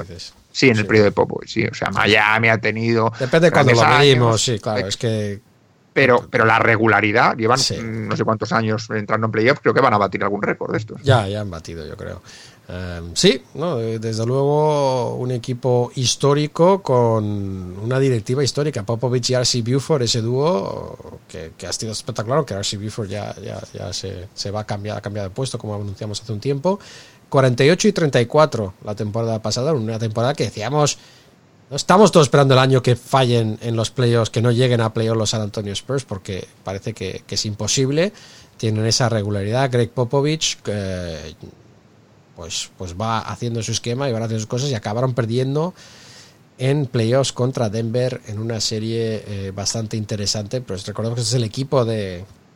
Pues el equipo de, de DeRozan y de Aldrich. Es el equipo que, que, es un, eh, digamos, tiene, adopta la posibilidad de su entrenador, que es ser un camaleón y él buscar la fórmula que más convenga a, su equipo. Y no te regalan nada, ¿no, Chechu? Es un equipo que, mira, el año pasado fueron, aunque fueran el- el- el equipo, que esto es un problema, que tiró menos tiros de tres, eh, así que fueron, fueron los que menos tiraron, fueron el que tuvo mejor porcentaje de tres. Así que los que tiran los meten. Número uno en tiros, en porcentaje de tiros libres. Número uno en cuanto a menos pérdidas. Número uno en cuanto a menos faltas personales. O sea, que se ve que es un equipo que tiene una disciplina eh, pues, pues militar, ¿no? En cuanto a en cuanto a seguir los esquemas, en cuanto a no regalarte nada, y por eso son un equipo que históricamente mejor prácticamente lo hace contra los equipos malos, ¿no? Porque ellos no no, no se van a dejar ganar, sino que, que vas, a, vas a tener que ganarles tú, porque no tienen, no hacen errores, y estos números lo dicen bastante a las claras, ¿no? Tienen otros problemas, como puede ser que no, no roban, yo creo es parte del, del sistema defensivo, que no quieren arriesgar a, a intentar a veces líneas de pase para poder eh, mantener la estructura defensiva y jugar los porcentajes. Eh, como decíamos, no tiran suficientes triples, tienen eh, un tiro pues normalito de tiros de dos, a pesar de ser el, equipo que más tiros de dos intenta, y, y no fuerza, no fuerza pérdidas y no consigue la línea de tiros libres tanto como le gustaría. Ahí es una cosa que tienen que mejorar. Entonces, ¿qué ha pasado este verano? Eh, han, tenido básicamente una baja más importante eh, para su esquema, digamos, que es, que es que tampoco es súper importante. Y luego han renovado a, mm, a Gay, a Rudy Gay, dos años, 32 millones de dólares, y han fichado, bueno, recuperan a, a DeJounte Murray, ¿no? Que era un jugador en ascendencia. Se perdió el año pasado entero, Se ¿no? perdió el año pasado, no sé si fue entero o casi entero, pero sí, la verdad es que era un jugador que nos había sorprendido gratamente el año anterior en playoffs y tal, y que tenía buena, muy buena pinta y que estaba muy ilusionado en el equipo, pero que se ha perdido toda la temporada y luego jugó, luego jugó, perdona, ah, luego ficharon, déjame ver que cuántos partidos se llegó a jugar de John Taylor el año pasado. Eh, no, no llegó a jugar, así que así que ahí quedamos eh, perfectamente de acuerdo. Y, han fichado a DeMar Carroll ya en su etapa digamos final, ¿no? Que llega de Brooklyn donde ha vuelto a recuperar un poco más eh, de eficiencia, ¿no? En que en los últimos años tras digamos tras cobrar ese pastizal, pues y de alguna lesión se había bajado un poco de, de ese tren de rendimiento, pero bueno, la, han- la han fichado con sus En Brooklyn 33 ha estado años. bien, ¿eh? Ha tenido algún año mm, 13 Decente. puntos por partido, una cosa así, que sí, sí, sí. Cuidado. Sí, y le van a pagar, eh, son unos 7 millones al año, dos años, con una tercero, un tercero no con, digamos, con el monto no totalmente garantizado, ¿no? Que pueden, pueden cargarse el equipo en ese momento, pero dos añitos sí que les da. Han conseguido, a mí me parece un fichaje bueno y barato, Trey Lyles, ¿no? De un contrato de uno más uno, ¿no? O sea, tiene un año de contrato fijo Trey Lyles y luego puede añadir eh, 5,5 millones por esa temporada. Eh, y como decíamos, para mí el gran fichaje de John T. Murray. Y luego. Sabes que Trey Lyles, lo hemos dicho alguna vez, es por el que consiguieron a Donovan Mitchell los Jazz. el intercambio era la posición de Donovan Mitchell por Trey Lyles. Pobre hombre. Sí, pero bueno, que vamos a hablar de él también. Y luego Lucas Samanovich, creo que es, ¿no? Se llama Lucas Samanovich, a ver si lo he dicho mal. Estos eh, Samanich, perdona, se más, más sobra un beach. Eh, ya se sabe que pueden pasar estas cosas. No sé si tú le conoces a, este rookie, Chechu. Es, estuvo en las categorías inferiores del Barça, creo que estuvo. Eh, y luego también a Keldon Johnson, ¿no? Eh, Luca fue en primera ronda, creo que fue el número 19, y es un jugador pues alto que dicen que juega de a la pivot y que es eh, físicamente para ser un jugador, o sea, que para ser un jugador europeo que físicamente es bastante atlético, con buen salto y todas esas cosas. Pero bueno, yo creo que no, va a jugar demasiado, por lo menos en la primera parte de la temporada. Eh, como decíamos, han renovado a Gay y, y bueno, yo creo que Chechu, el resumen para mí es que este equipo no ha perdido demasiado y ha sumado algunas cosas. eh, ha sumado algunas cosas y algunas importantes, con lo cual el equipo de Broque sale fortalecido del verano. Eh, un verano tras un año pasado que habían ganado 48 partidos. Y eso es un poco donde nos quedamos. Entonces, como decíamos, tienen que meter, tienen que conseguir un mejor equilibrio exterior-interior en cuanto a, tiros de campo, de, un poco más de tiros de red, por favor, seguir tirando bien, pero algunos tiros más.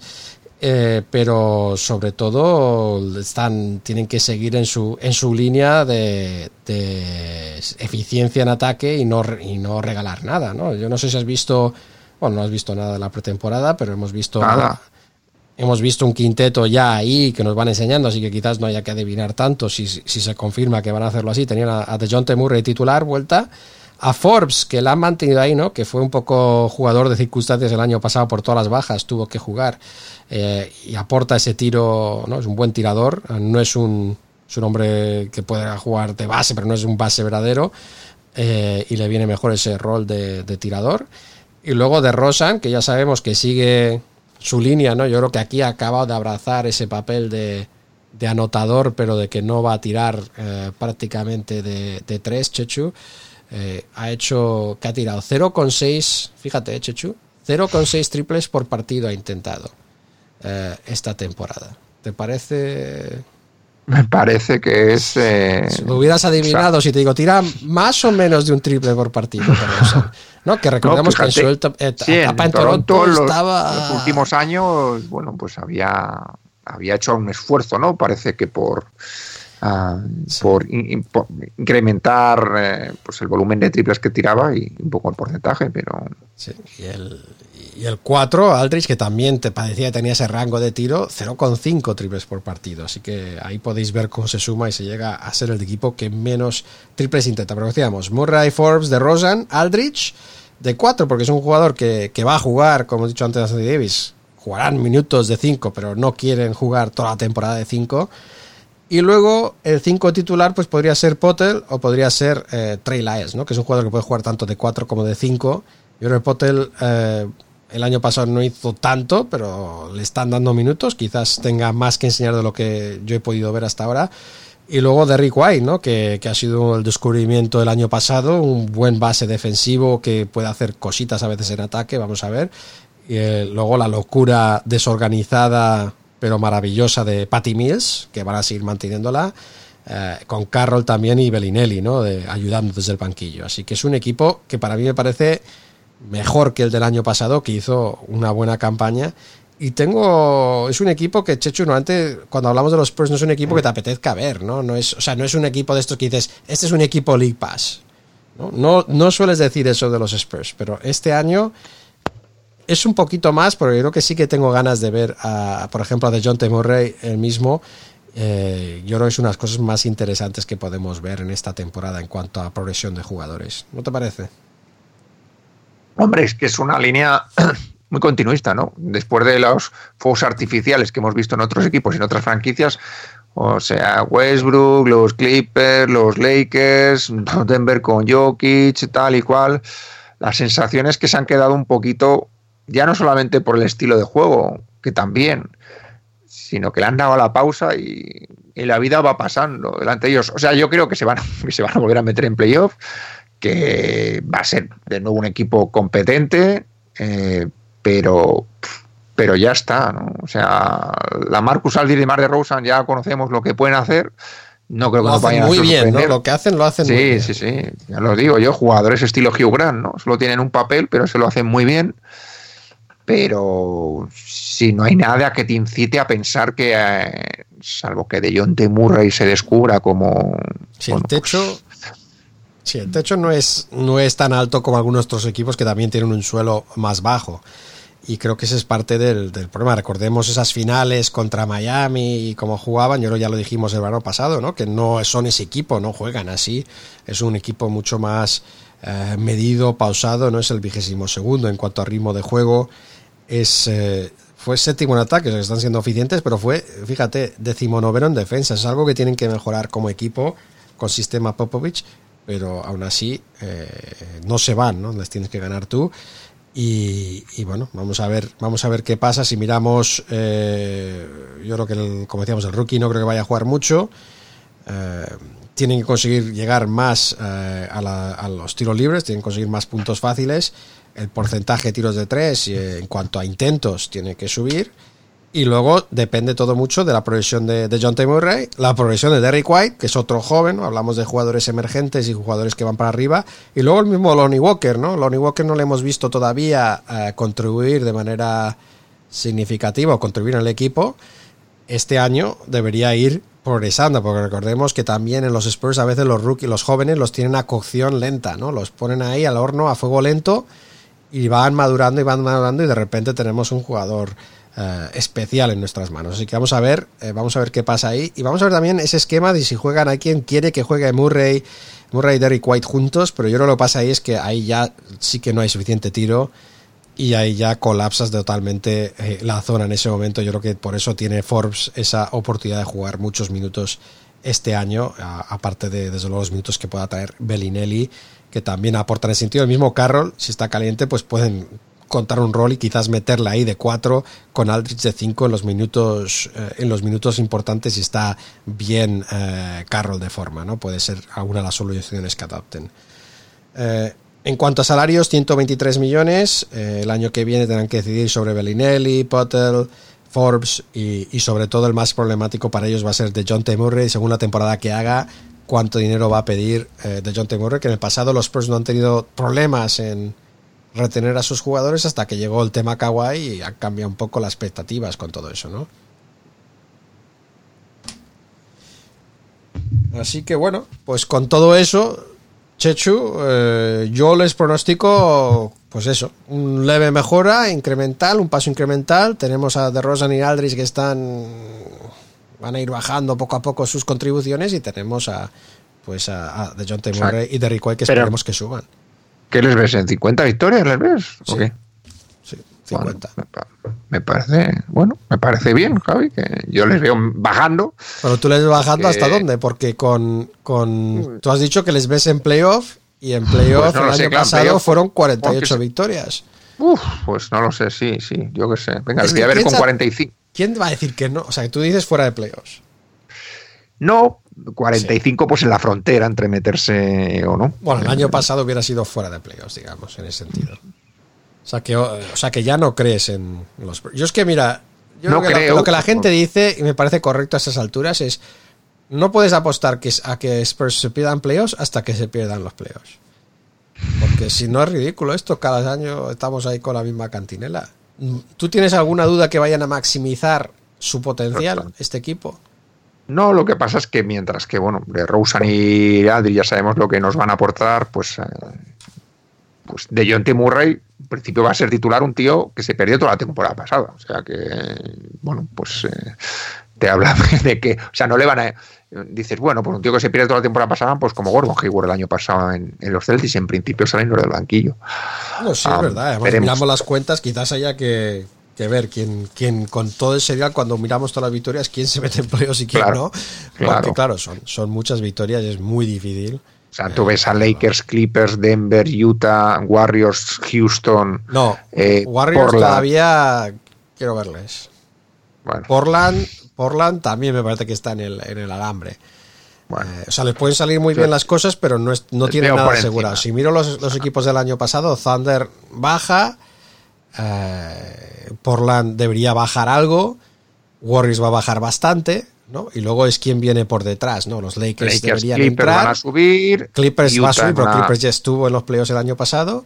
Luego Denver. está la amenaza de Mavericks, ¿no? Que podrían ser competitivos. Los Kings van a ser competitivos. Yo creo que hay mucha. Yo creo que va a estar, va a estar precioso. Pero Bueno. bueno, ahí lo dejamos entonces, porque vamos a decir 50 victorias yo, 45 tú, y con eso creo que podemos, vamos a ver. Da- damos por cerrada nuestros cuatro seriales de hoy. Sí, que sí, no está mal. No me acuerdo cómo era mi vida antes de empezar los seriales de hoy. En fin, así que. ¿Cómo te quejas? ¿Cómo te quejas por vicio? Vamos a los comentarios de los comentarios de los oyentes. La voz del pueblo.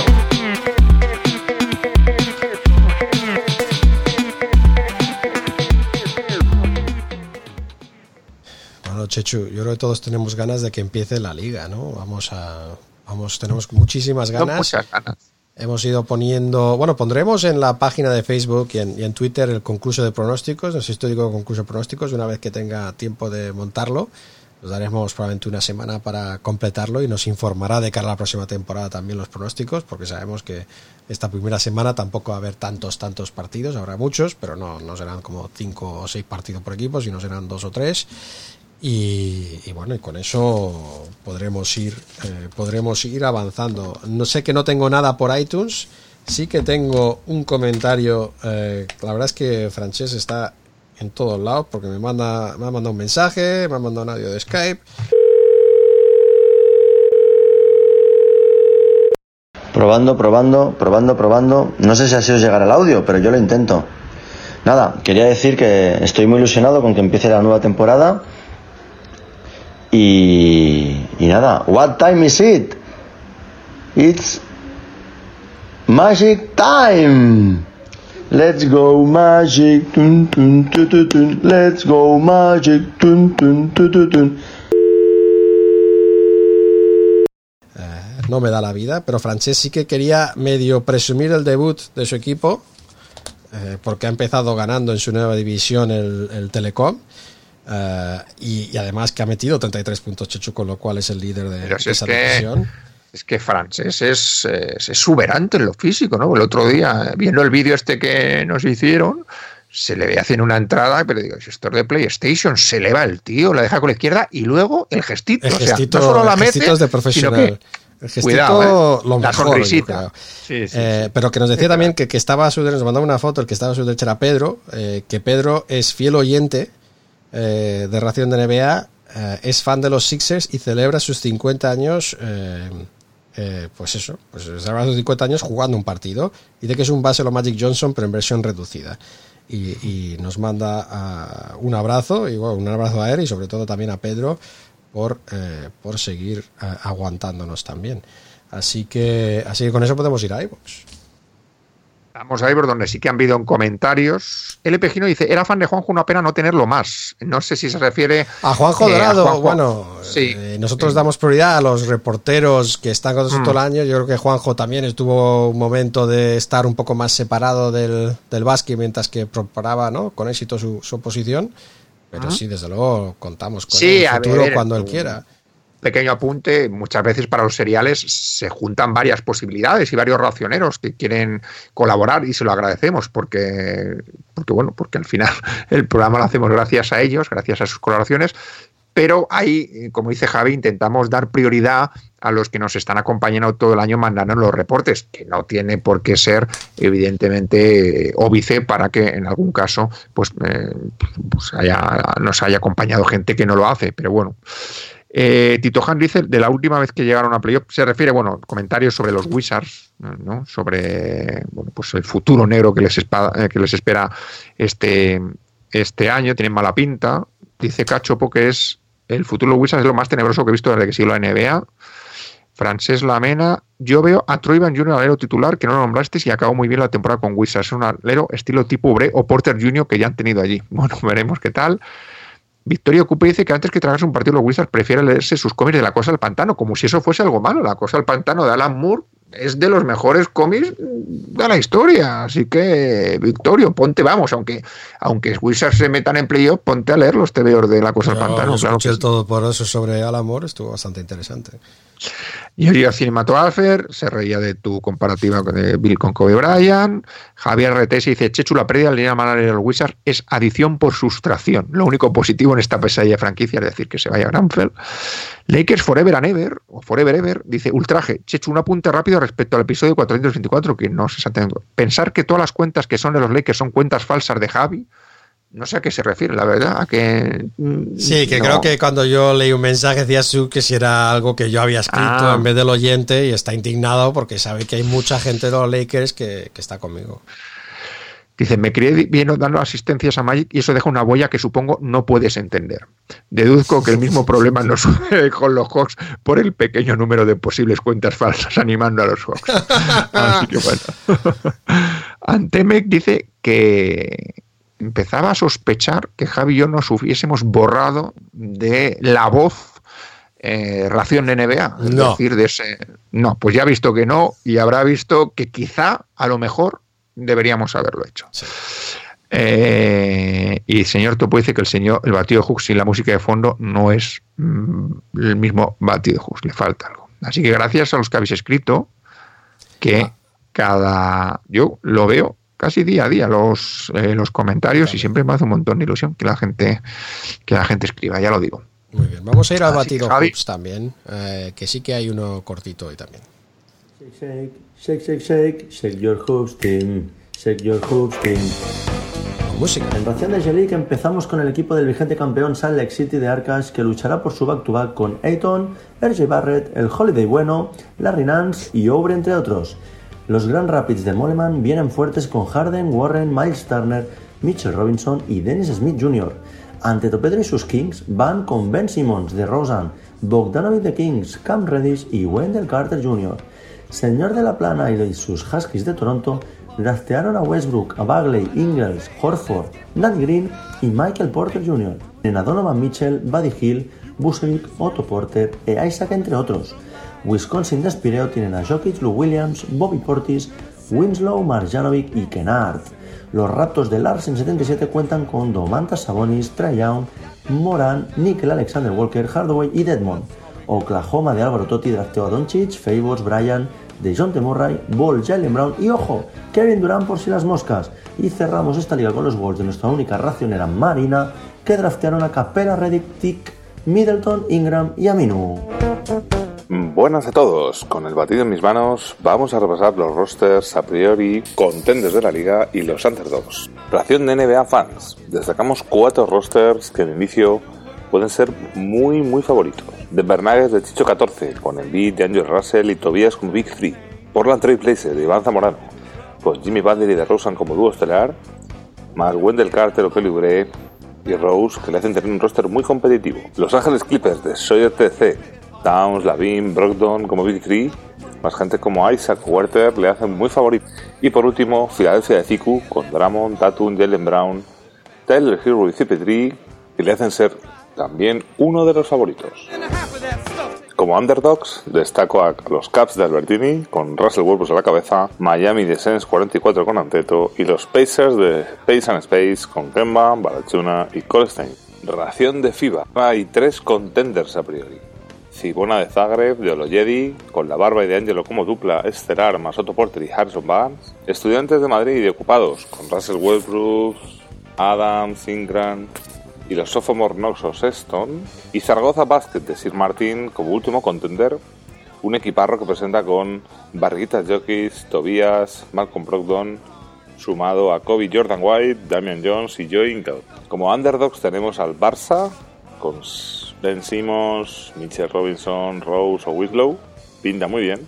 Wandon Tigers con LeBron y Canter, el Kinky de tiempo de Suns con la Marcus, Middleton o Jared Allen, más eh, Hero, Barton, que le hacen un buen competidor, y el Real Madrid con Porzingis, Griffin y los rookies Jamoran, Kevin Porter Jr. o Michael Porter Jr., que puede dar también el pelotazo.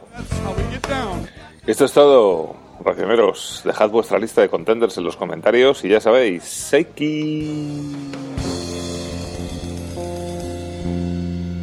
Yo no sabía que había ya contenders, o sea, la Liga Hoops no ha empezado y ya hay favoritos. Sí, sí, sí.